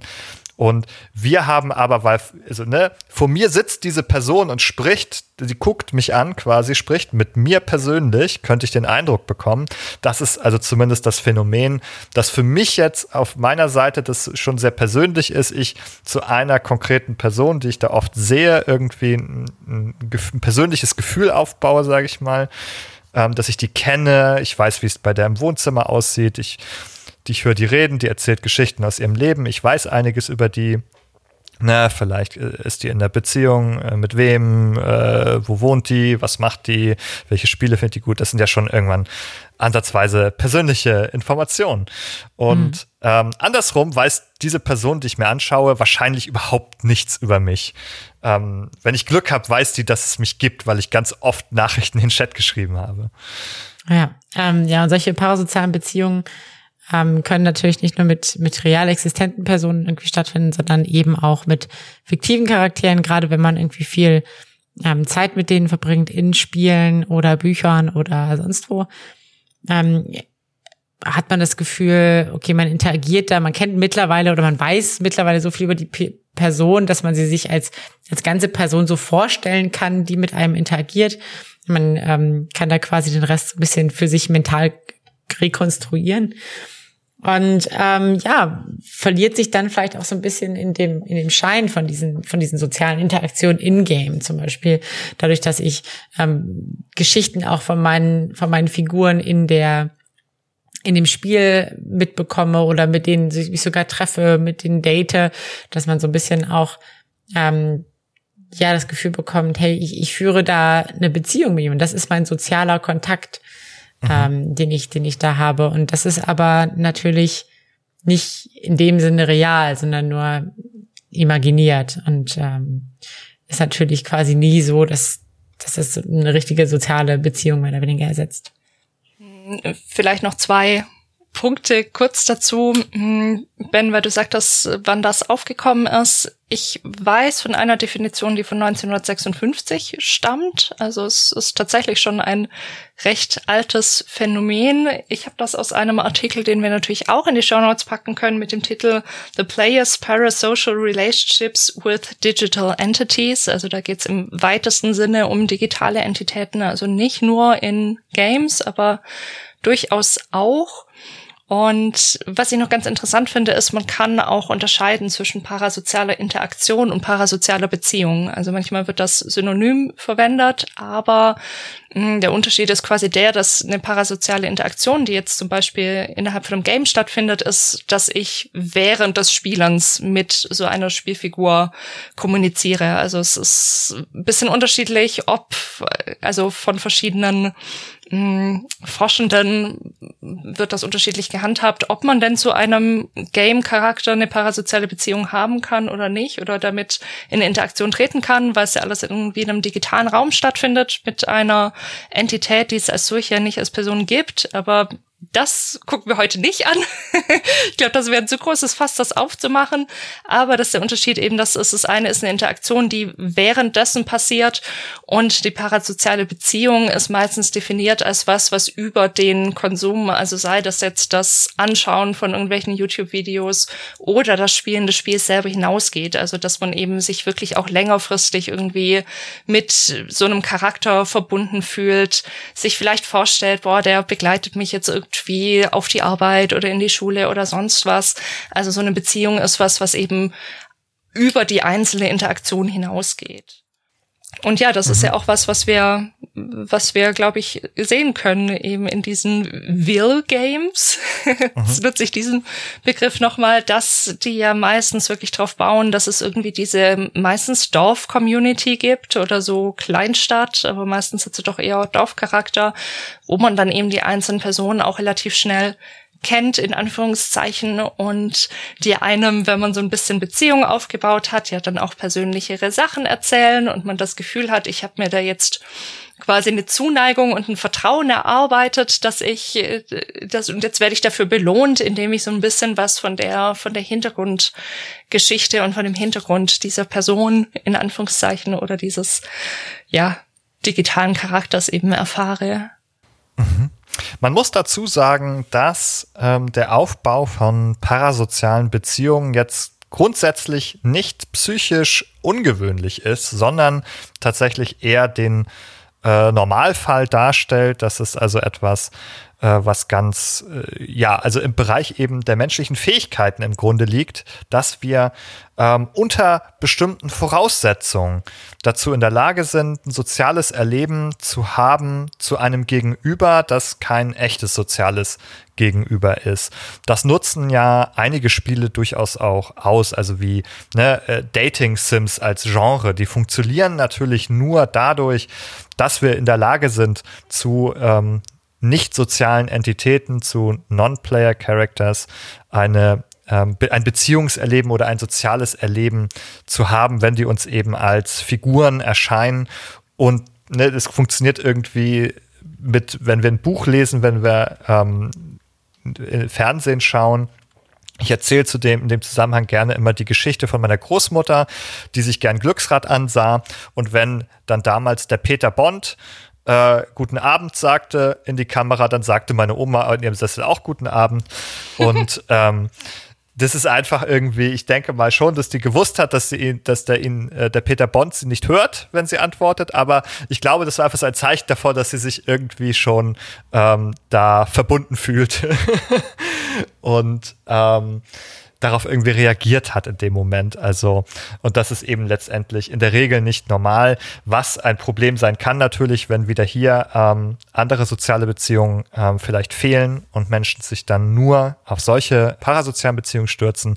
Manchmal gibt es da auch unangenehme, würde ich sagen, Stalking-Angriffe. Ähm, äh, auf YouTuberInnen oder InfluencerInnen, die dann von Fans vielleicht da gestalkt werden, weil die so ein nahes persönliches Erleben haben. Das ist natürlich dann eine Grenzüberschreitung.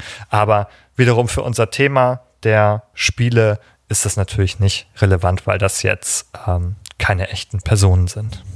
Wir sind jetzt gerade so ein bisschen dabei, was, was machen diese Spiele mit uns und was, was für Fantasien wecken die vielleicht auch in uns eben sowas wie, auch wenn uns das natürlich bewusst ist, dass es nicht so ist, dass wir keine, in Anführungszeichen, echte Beziehung zu solchen Charakteren haben, aber sind ja so, so Fantasien, denen wir uns in Spielen ja auch ein bisschen hingeben können und dürfen. Das ist ja auch das Schöne.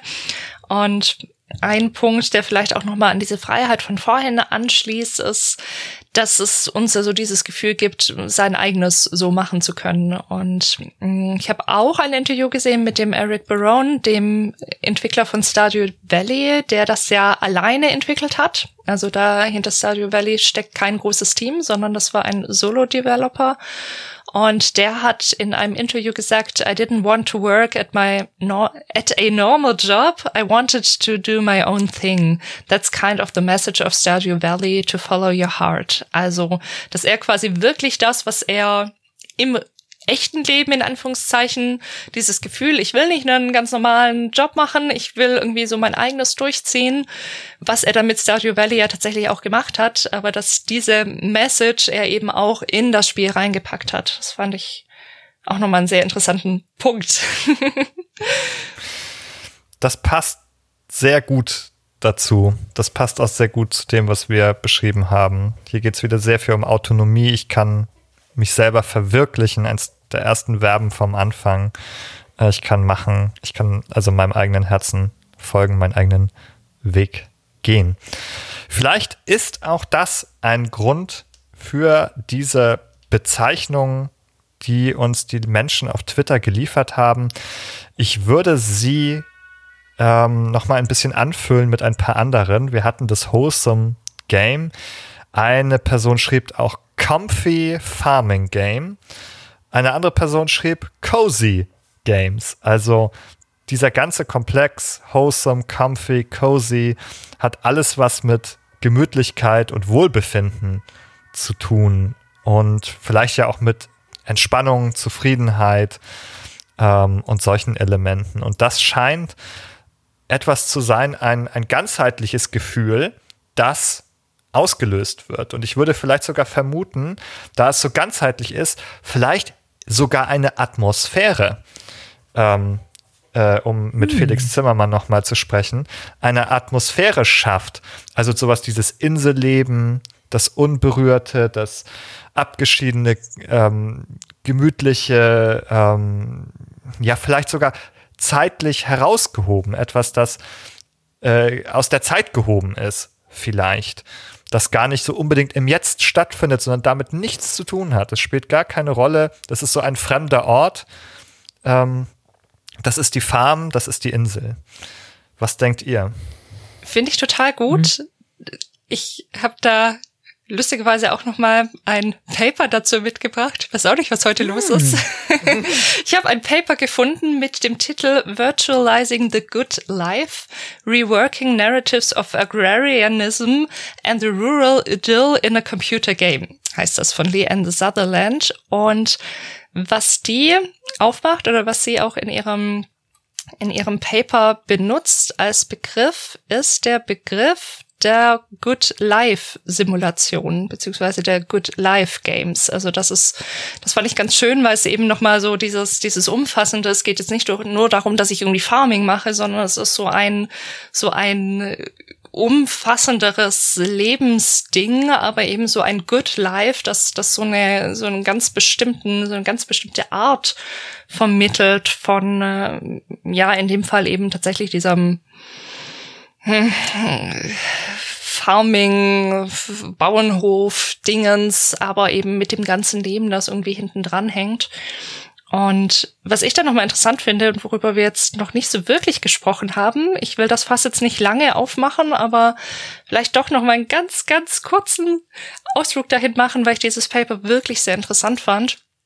Das was, Fässchen anbohren, ganz wir dünn bohren anbohren. es, genau, wir bohren es ganz, ganz dünn an nämlich zu diesem Thema, was, was diese Spiele eigentlich für eine Art von von Landleben in Anführungszeichen könnte man vielleicht sagen vermitteln. Also es ist ja schon sehr gefärbt und sie benutzt ja eben diesen Begriff des Agrarismus auf der einen Seite, also das Wikipedia bezeichnet das als agrarpolitische Ideologie, in der die Landwirtschaft die entscheidende Produktionssphäre und die Dorfgemeinschaft die Zelle der gesellschaftlichen und staatlichen Struktur darstellt. Zitat Ende.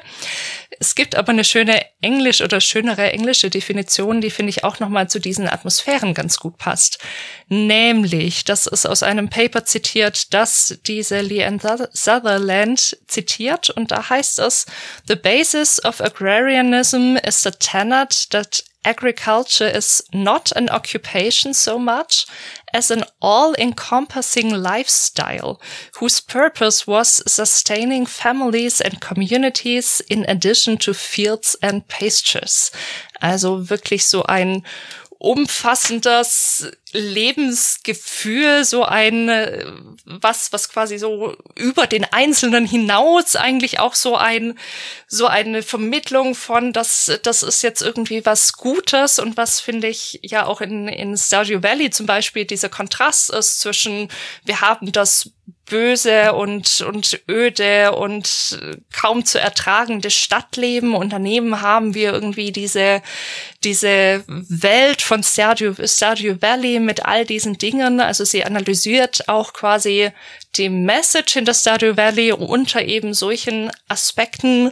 Wie wird da eigentlich Landleben dargestellt? Wie wird da eben diese Arbeit dargestellt, was, was wird uns da eigentlich vermittelt, benutzt da auch so tolle Begriffe wie die Armchair und Desk Chair Countryside. Also Armchair Countryside war sowas, hm, den Begriff gibt es wohl schon, was bedeutet, wenn man so das Bild von, von Countryside, von Landleben und von all diesen Dingen früher durch irgendwelche Gemälde und sowas kennengelernt hat oder sei es durch Fernsehen oder sonst was, was man eben aus einem Armchair aus anschauen konnte und Deskchair eben, was wir jetzt quasi medial vermittelt bekommen, zum Beispiel über Games. Und dass diese Welt, die uns da vermittelt wird in diesen ganzen Will Games, nenne ich sie jetzt nochmal, eben doch was ganz, ganz anderes ist als das, was vielleicht die Realität ist. Und das ja, analysiert sie in diesem Paper sehr kritisch mit, finde ich, sehr, sehr interessanten Gedanken auch. Das finde ich, finde ich ganz interessant, weil irgendwie kam mir die ganze Zeit, als du gerade eben gesagt hast, äh, ähm, gesprochen hast von ja diesem äh, Zitat, ähm, welches du aufgebracht hast, mit Sustaining Families and Communities und, und so eine Art Lifestyle. Ich musste die ganze Zeit an Nachhaltigkeit denken, mhm. irgendwie auch dieses Sustainability, so dieses, dieses, okay, wir leben irgendwie im Einklang und langfristig ähm, zufriedenstellend für alle ähm, Parteien, sage ich jetzt mal, vor uns hin. Oder das, das war auch quasi so ein, so ein Stichwort, was mir so ein bisschen in den Kopf kam und witzigerweise tatsächlich auch dieses dieses ähm, Good Life Simulation. Das war genau das, was ich also mir eben gerade, als du es quasi auch angesprochen hast, mir durch den Kopf ging, so weil ja, es geht eigentlich es geht eigentlich darum, ein gutes, gutes Leben zu führen. Und natürlich kann das irgendwie auf einem Bauernhof so stattfinden, der sehr irgendwie in Verbindung steht mit, mit Natur und, und ähm, dem sehr down to earth äh, wortwörtlich Bedürfnissen wie Essen und Produktion und Lebensmittelproduktion und so weiter. Ich könnte mir aber genauso gut auch eine Good Life Simulation zum Beispiel als Barista oder so vorstellen. Ich glaube, das würde, das würde genauso funktionieren. Ähm, mhm. Ähm, von daher finde ich das sehr, sehr spannend. Ja, und das ist auch was, was sie noch, noch thematisiert, eben, dass natürlich auch super viel ausgeblendet wird oder eben sehr so ein Schwarz-Weiß-Ding gemacht wird. Wir haben ja in Stardew Valley haben wir ja diesen, diese Joja, wie auch immer man es ausspricht, Corporation, die irgendwie so die also quasi die große Industrie repräsentiert, die böse ist und die wir quasi vertreiben müssen. Und wir machen ja hier nur unser kleines, authentisches, wahrhaftiges, nur Gutes, ohne irgendwelche Probleme von, ich holze irgendwie einen riesigen Wald ab und pflanze meine Sachen drauf. Ich dränge die ganze Natur eigentlich zurück, die ganzen Tiere, die das als Lebensraum haben ist ja alles, was ich in dem Spiel auch mache. Das wird ja alles mit keinem Wort erwähnt, weil das, also wir machen jetzt hier nur das Gute und alles, alles, was irgendwie böse ist, das machen die anderen. Also es macht auch ganz stark so eine schwarz-weiß, fast schon Polemik auf, die auch, um nochmal eine, ich, ein kurzes Zitat zu bringen von dem Entwickler von Stardew Valley, der das auch mal in einem Interview gesagt hat. Da hat er gesagt, Corporations are some of the biggest players in the global arena. They wield extraordinary power over governments, com communities and individuals. Georgia Corporation represents that power, taken to a frightening extreme. It's a bit of a caricature, but also disturbingly realistic. I wanted the game to have some real world messages, something for modern audiences to relate to. Stardew Valley is mostly just a fun game, but maybe also a plea for individuals and communities to empower themselves. Zitat mm. Ende. Das fand ich auch ganz interessant, also dass, dass ihm das durchaus bewusst ist, dass da diese Message drin steckt und das auch so ein bisschen das war, was er da bewusst vermitteln wollte. Aber wo man erst so ein bisschen drüber nachdenken muss, weil man kann das Spiel natürlich auch einfach total unreflektiert spielen und das ist ja auch völlig in Ordnung. Aber ja, sie vermitteln uns eben doch dann immer was und prägen irgendwie so, so das Bild schlussendlich auch, dass wir von, von Farmleben haben. Mhm. Ja, also ich denke, es ist ganz eindeutig hier eine sehr starke Romantisierung natürlich. Und auch da finde ich, wir müssen nochmal verweisen auf die Folge der Atmosphären. Es ist übrigens Folge 47 Atmosphären in Games. Hört sie euch an. Äh, denn hier haben wir auch über Authentizität gesprochen. Und zwar über die Frage, über Atmos äh, Atmosphären der Authentizität. Also wann haben wir den Eindruck eigentlich, dass etwas authentisch ist? Und dabei haben wir festgestellt, dass es überhaupt nichts damit zu tun hat, ähm, äh, was in der Realität passiert ist. Also der Mensch hat keinen Sensor, kein Sinnesorgan zur Wahrnehmung der historischen Vergangenheit oder der Realität. Ähm, die ihm einen Abgleich ermöglicht, ob jetzt ein Medium etwas tatsächlich gut abbildet oder nicht, sondern unser Authentizitätsempfinden beziehen wir wiederum häufig selbst aus anderen Medien, aus unseren Vorstellungen, die wir aus anderen Medien gewonnen haben, denn die Realität sieht so aus, dass die allermeisten Menschen mittlerweile in Städten leben und nicht auf dem Lande zum Beispiel. Und dass die allermeisten Menschen auch nicht mehr Ackerbau und Landwirtschaft selber betreiben. Äh, das ist natürlich im, im, Vergleich zur historischen Realität ganz anders. Ähm, bis zum 18. Jahrhundert hat ein Großteil aller Menschen Landwirtschaft betrieben und davon gelebt. Und das war ein harter Knochenjob. Also die historische Realität war eigentlich ein Leben in Armut und harter Arbeit.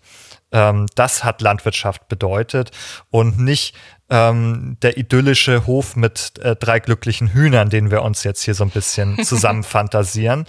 Ähm, natürlich kann es den auch geben, für den ist Platz in der Realität, für den ist Platz im Spiel, aber ich denke, insgesamt ist es dadurch ähm, eher eine Romantisierung, die anknüpft an vielleicht so andere Vorstellungen, die wir aus Filmen, ähm, aus Gemälden vielleicht ähm, beziehen äh, weil wir in der Regel nicht selber diese, diese Erfahrung gemacht haben, nicht selber auf dem Hof gelebt haben und eigentlich gar nicht uns wirklich ähm, zuverlässig vorstellen können, wie das ist, sondern wir, wir rufen Bilder ab, die wir aus anderen Medien in der Regel kennen.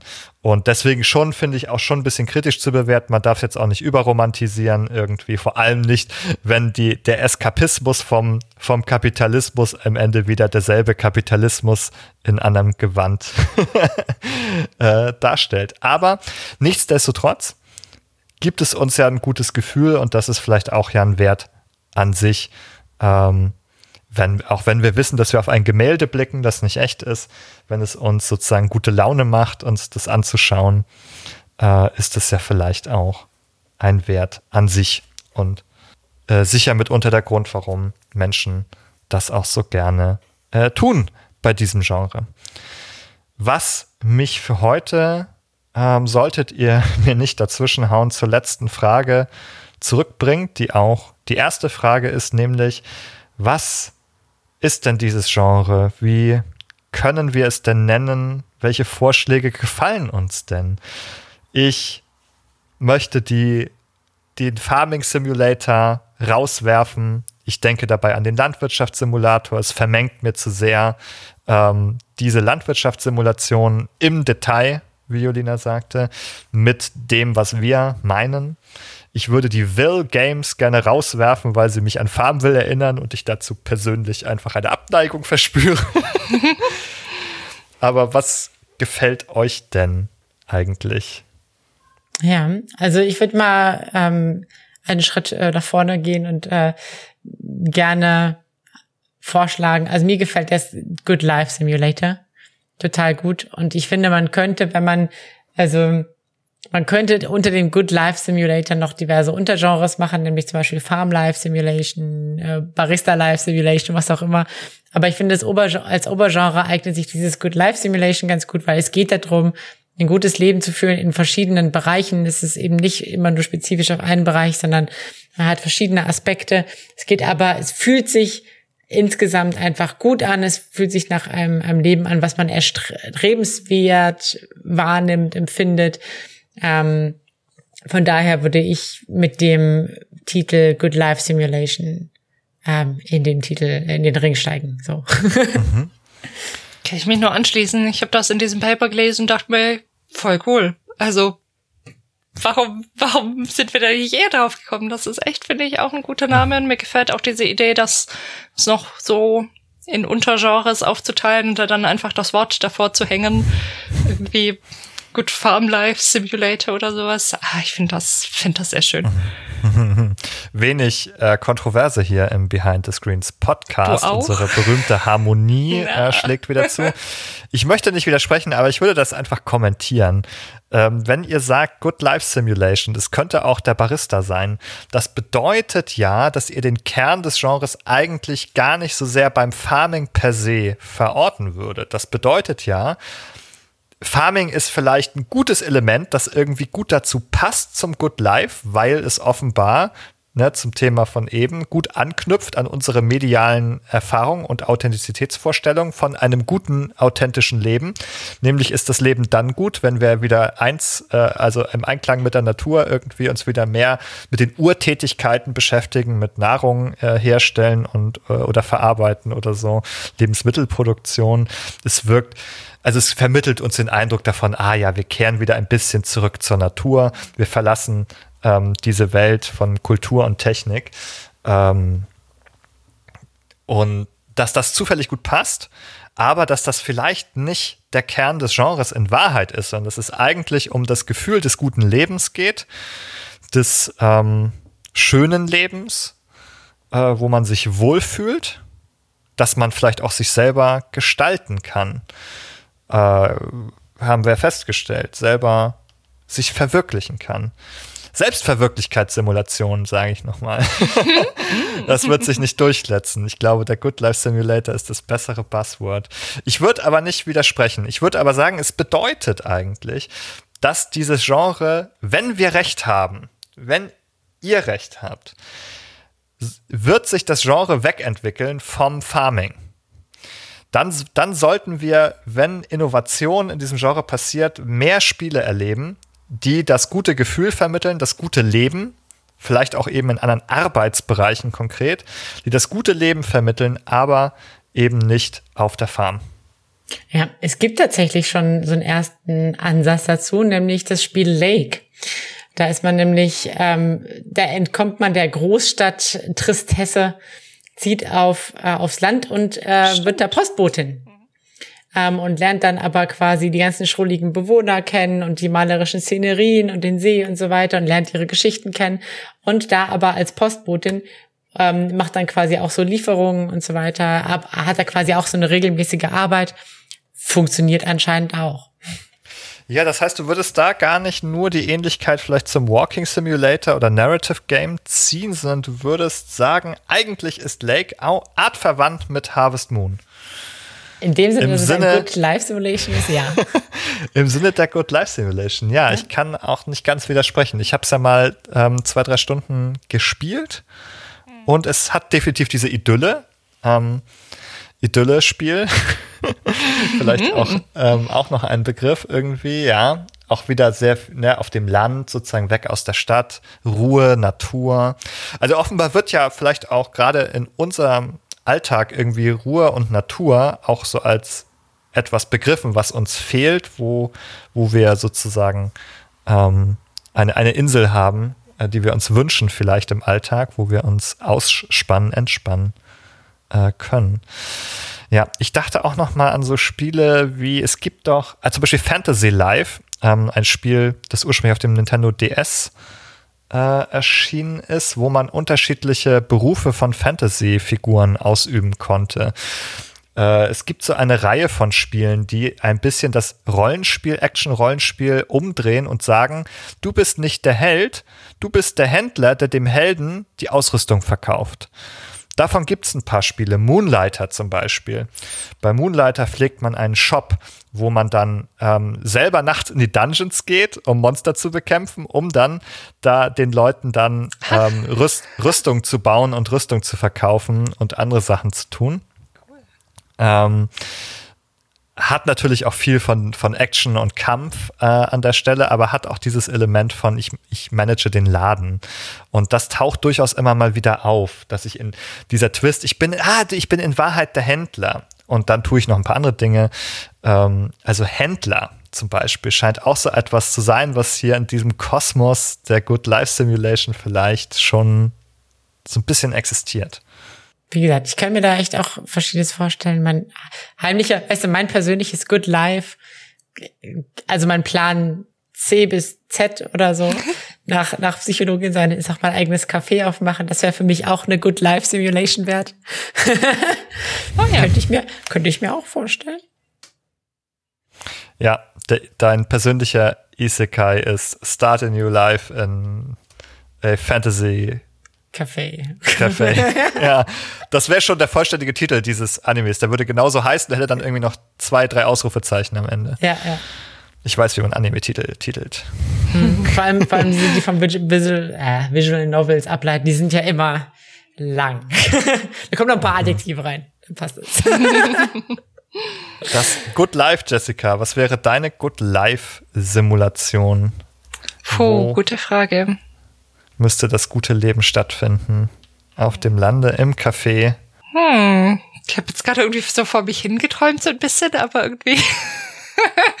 gar nicht so sehr spezifisch. Das ist eine gute wenn Frage. alles schwarz, wenn alles schwarz wird, ist es oh, offenbar das Leben oh, oh. im Weltall.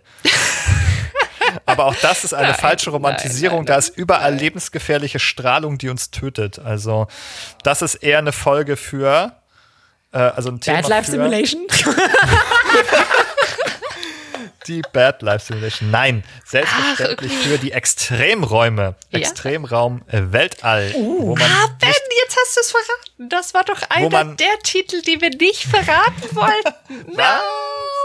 So ist ja, das, das muss aber ja auch dahin. irgendwann kommen. Ja. Sie muss ja. auch irgendwann kommen. Das Damit stimmt. sei es angekündigt, das Weltall ist definitiv ein Extremraum und nicht das Good Life. So irgendwas Naturschutzmäßiges überlege ich mir gerade so, fände ich irgendwie auch cool. Ich könnte, ich könnte ja, als so, Forest so. Ranger oder sowas vorstellen. Ja, oh, jetzt, genau. seid, jetzt seid ihr ja schon bei ah, Firewatch fast ja, angekommen, ja. ne? ja, vielleicht noch irgendwie mehr mit diesem, mit diesem Aspekt irgendwie, keine Ahnung, verletzte Wildtiere einsammeln und irgendwelche, keine Ahnung, Fischernetze aus dem Bier ziehen oder whatever, irgendwie so. Ja, noch eine letzte Spielempfehlung. Da fällt mir das Spiel Nuts ein. Oh, Bei ja. Nuts beobachtet man Wildtiere, hat man eine Wildkamera zum Beispiel, die man dann platziert und die löst dann aus, wenn dort tatsächlich ein Tier erfasst wird und dann hat man verschiedene Aufgaben eben ah, Alba äh, Tiere aufzunehmen. Passt vielleicht auch dahin. Alba, Wildlife Alba. Adventure. Ja, das ist doch eine Good Life Simulation. Da ist man auch auf einer Insel erstmal und dann fotografiert man Tiere und, und sammelt Müll und ähm, ja. tut gute Dinge für das ja. gute Leben. Ja, das, ben, ben, was war denn, was war denn deine Good Life Simulation? Also jetzt, wo wir Alva gesagt haben, fand ich das irgendwie sehr charmant. Ich bin auch so ein bisschen tatsächlich anfällig für dieses Landleben, für die Natur als Stadtmensch, äh, weil mir das auch, glaube ich, in der Großstadt fehlt. Aber dann denke ich mir, dass es vielleicht auch seine Nachteile hat, ähm, das, das schöne Landleben ähm, in der Natur. Was ist, wenn ich ganz dringend zum Arzt muss und erstmal ähm, 30 Minuten mit dem Auto fahren muss, um den nächsten Arzt zu erreichen? Und dann gibt es so diesen Harvey von Stardew Valley. ah, ja, also es hat immer, genau, es hat auch seine Downsides, äh, die erlebt man in den, in den Good Life Simulations natürlich nicht. Die sind bewusst ausgespart. Ähm, die Probleme sollen sozusagen da eben nicht zu groß werden. Aber ich glaube, in der Realität ist es einfach komplexer. Aber das bieten uns die Spiele eine Reduktion. Ja, ich, mich würde tatsächlich jetzt interessieren, wir haben jetzt bei uns die Runde gemacht, mich würde tatsächlich noch interessieren, was unsere Zuhörer, was für die mhm. tatsächlich eine Good Life Simulation wäre. Ähm, das könnt ihr wahrscheinlich gerne einfach auf Twitter oder Instagram oder unter die Folge oder Discord gerne, gerne diskutieren, gerne mitteilen. Was wäre eure Good Life Simulation? Wo würde die stattfinden? Was, was dürfte in diesem Spiel auf keinen Fall fehlen? der Hashtag der Woche. Das ist das Good Life, das du leben möchtest. Zwischen, Twitter, zwischen okay. den Hashtags in den Trends.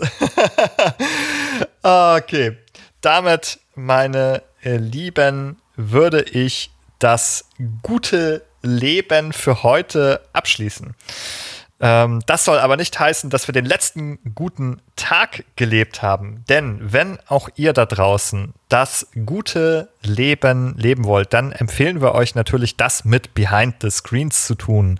Beispielsweise, indem ihr auf Spotify geht und uns dort abonniert oder uns eine gute Bewertung hinterlässt. Dasselbe könnt ihr auch bei iTunes tun. Auch dort findet ihr uns. Oder ihr nehmt einfach unseren RSS-Feed von der Website und könnt uns in jedem beliebigen Podcatcher hören. Dennoch freuen wir uns, wenn ihr positive Bewertungen auf den Plattformen hinterlasst, damit wir dort sichtbar bleiben. Und selbstverständlich ist die größte Auszeichnung, die ihr uns machen könnt, entweder ein handgeschriebener Liebesbrief oder ähm, ein Abonnement bei Steady, mit dem ihr uns finanziell unterstützen könnt und das Ganze hier möglich macht und weiter möglich machen könnt.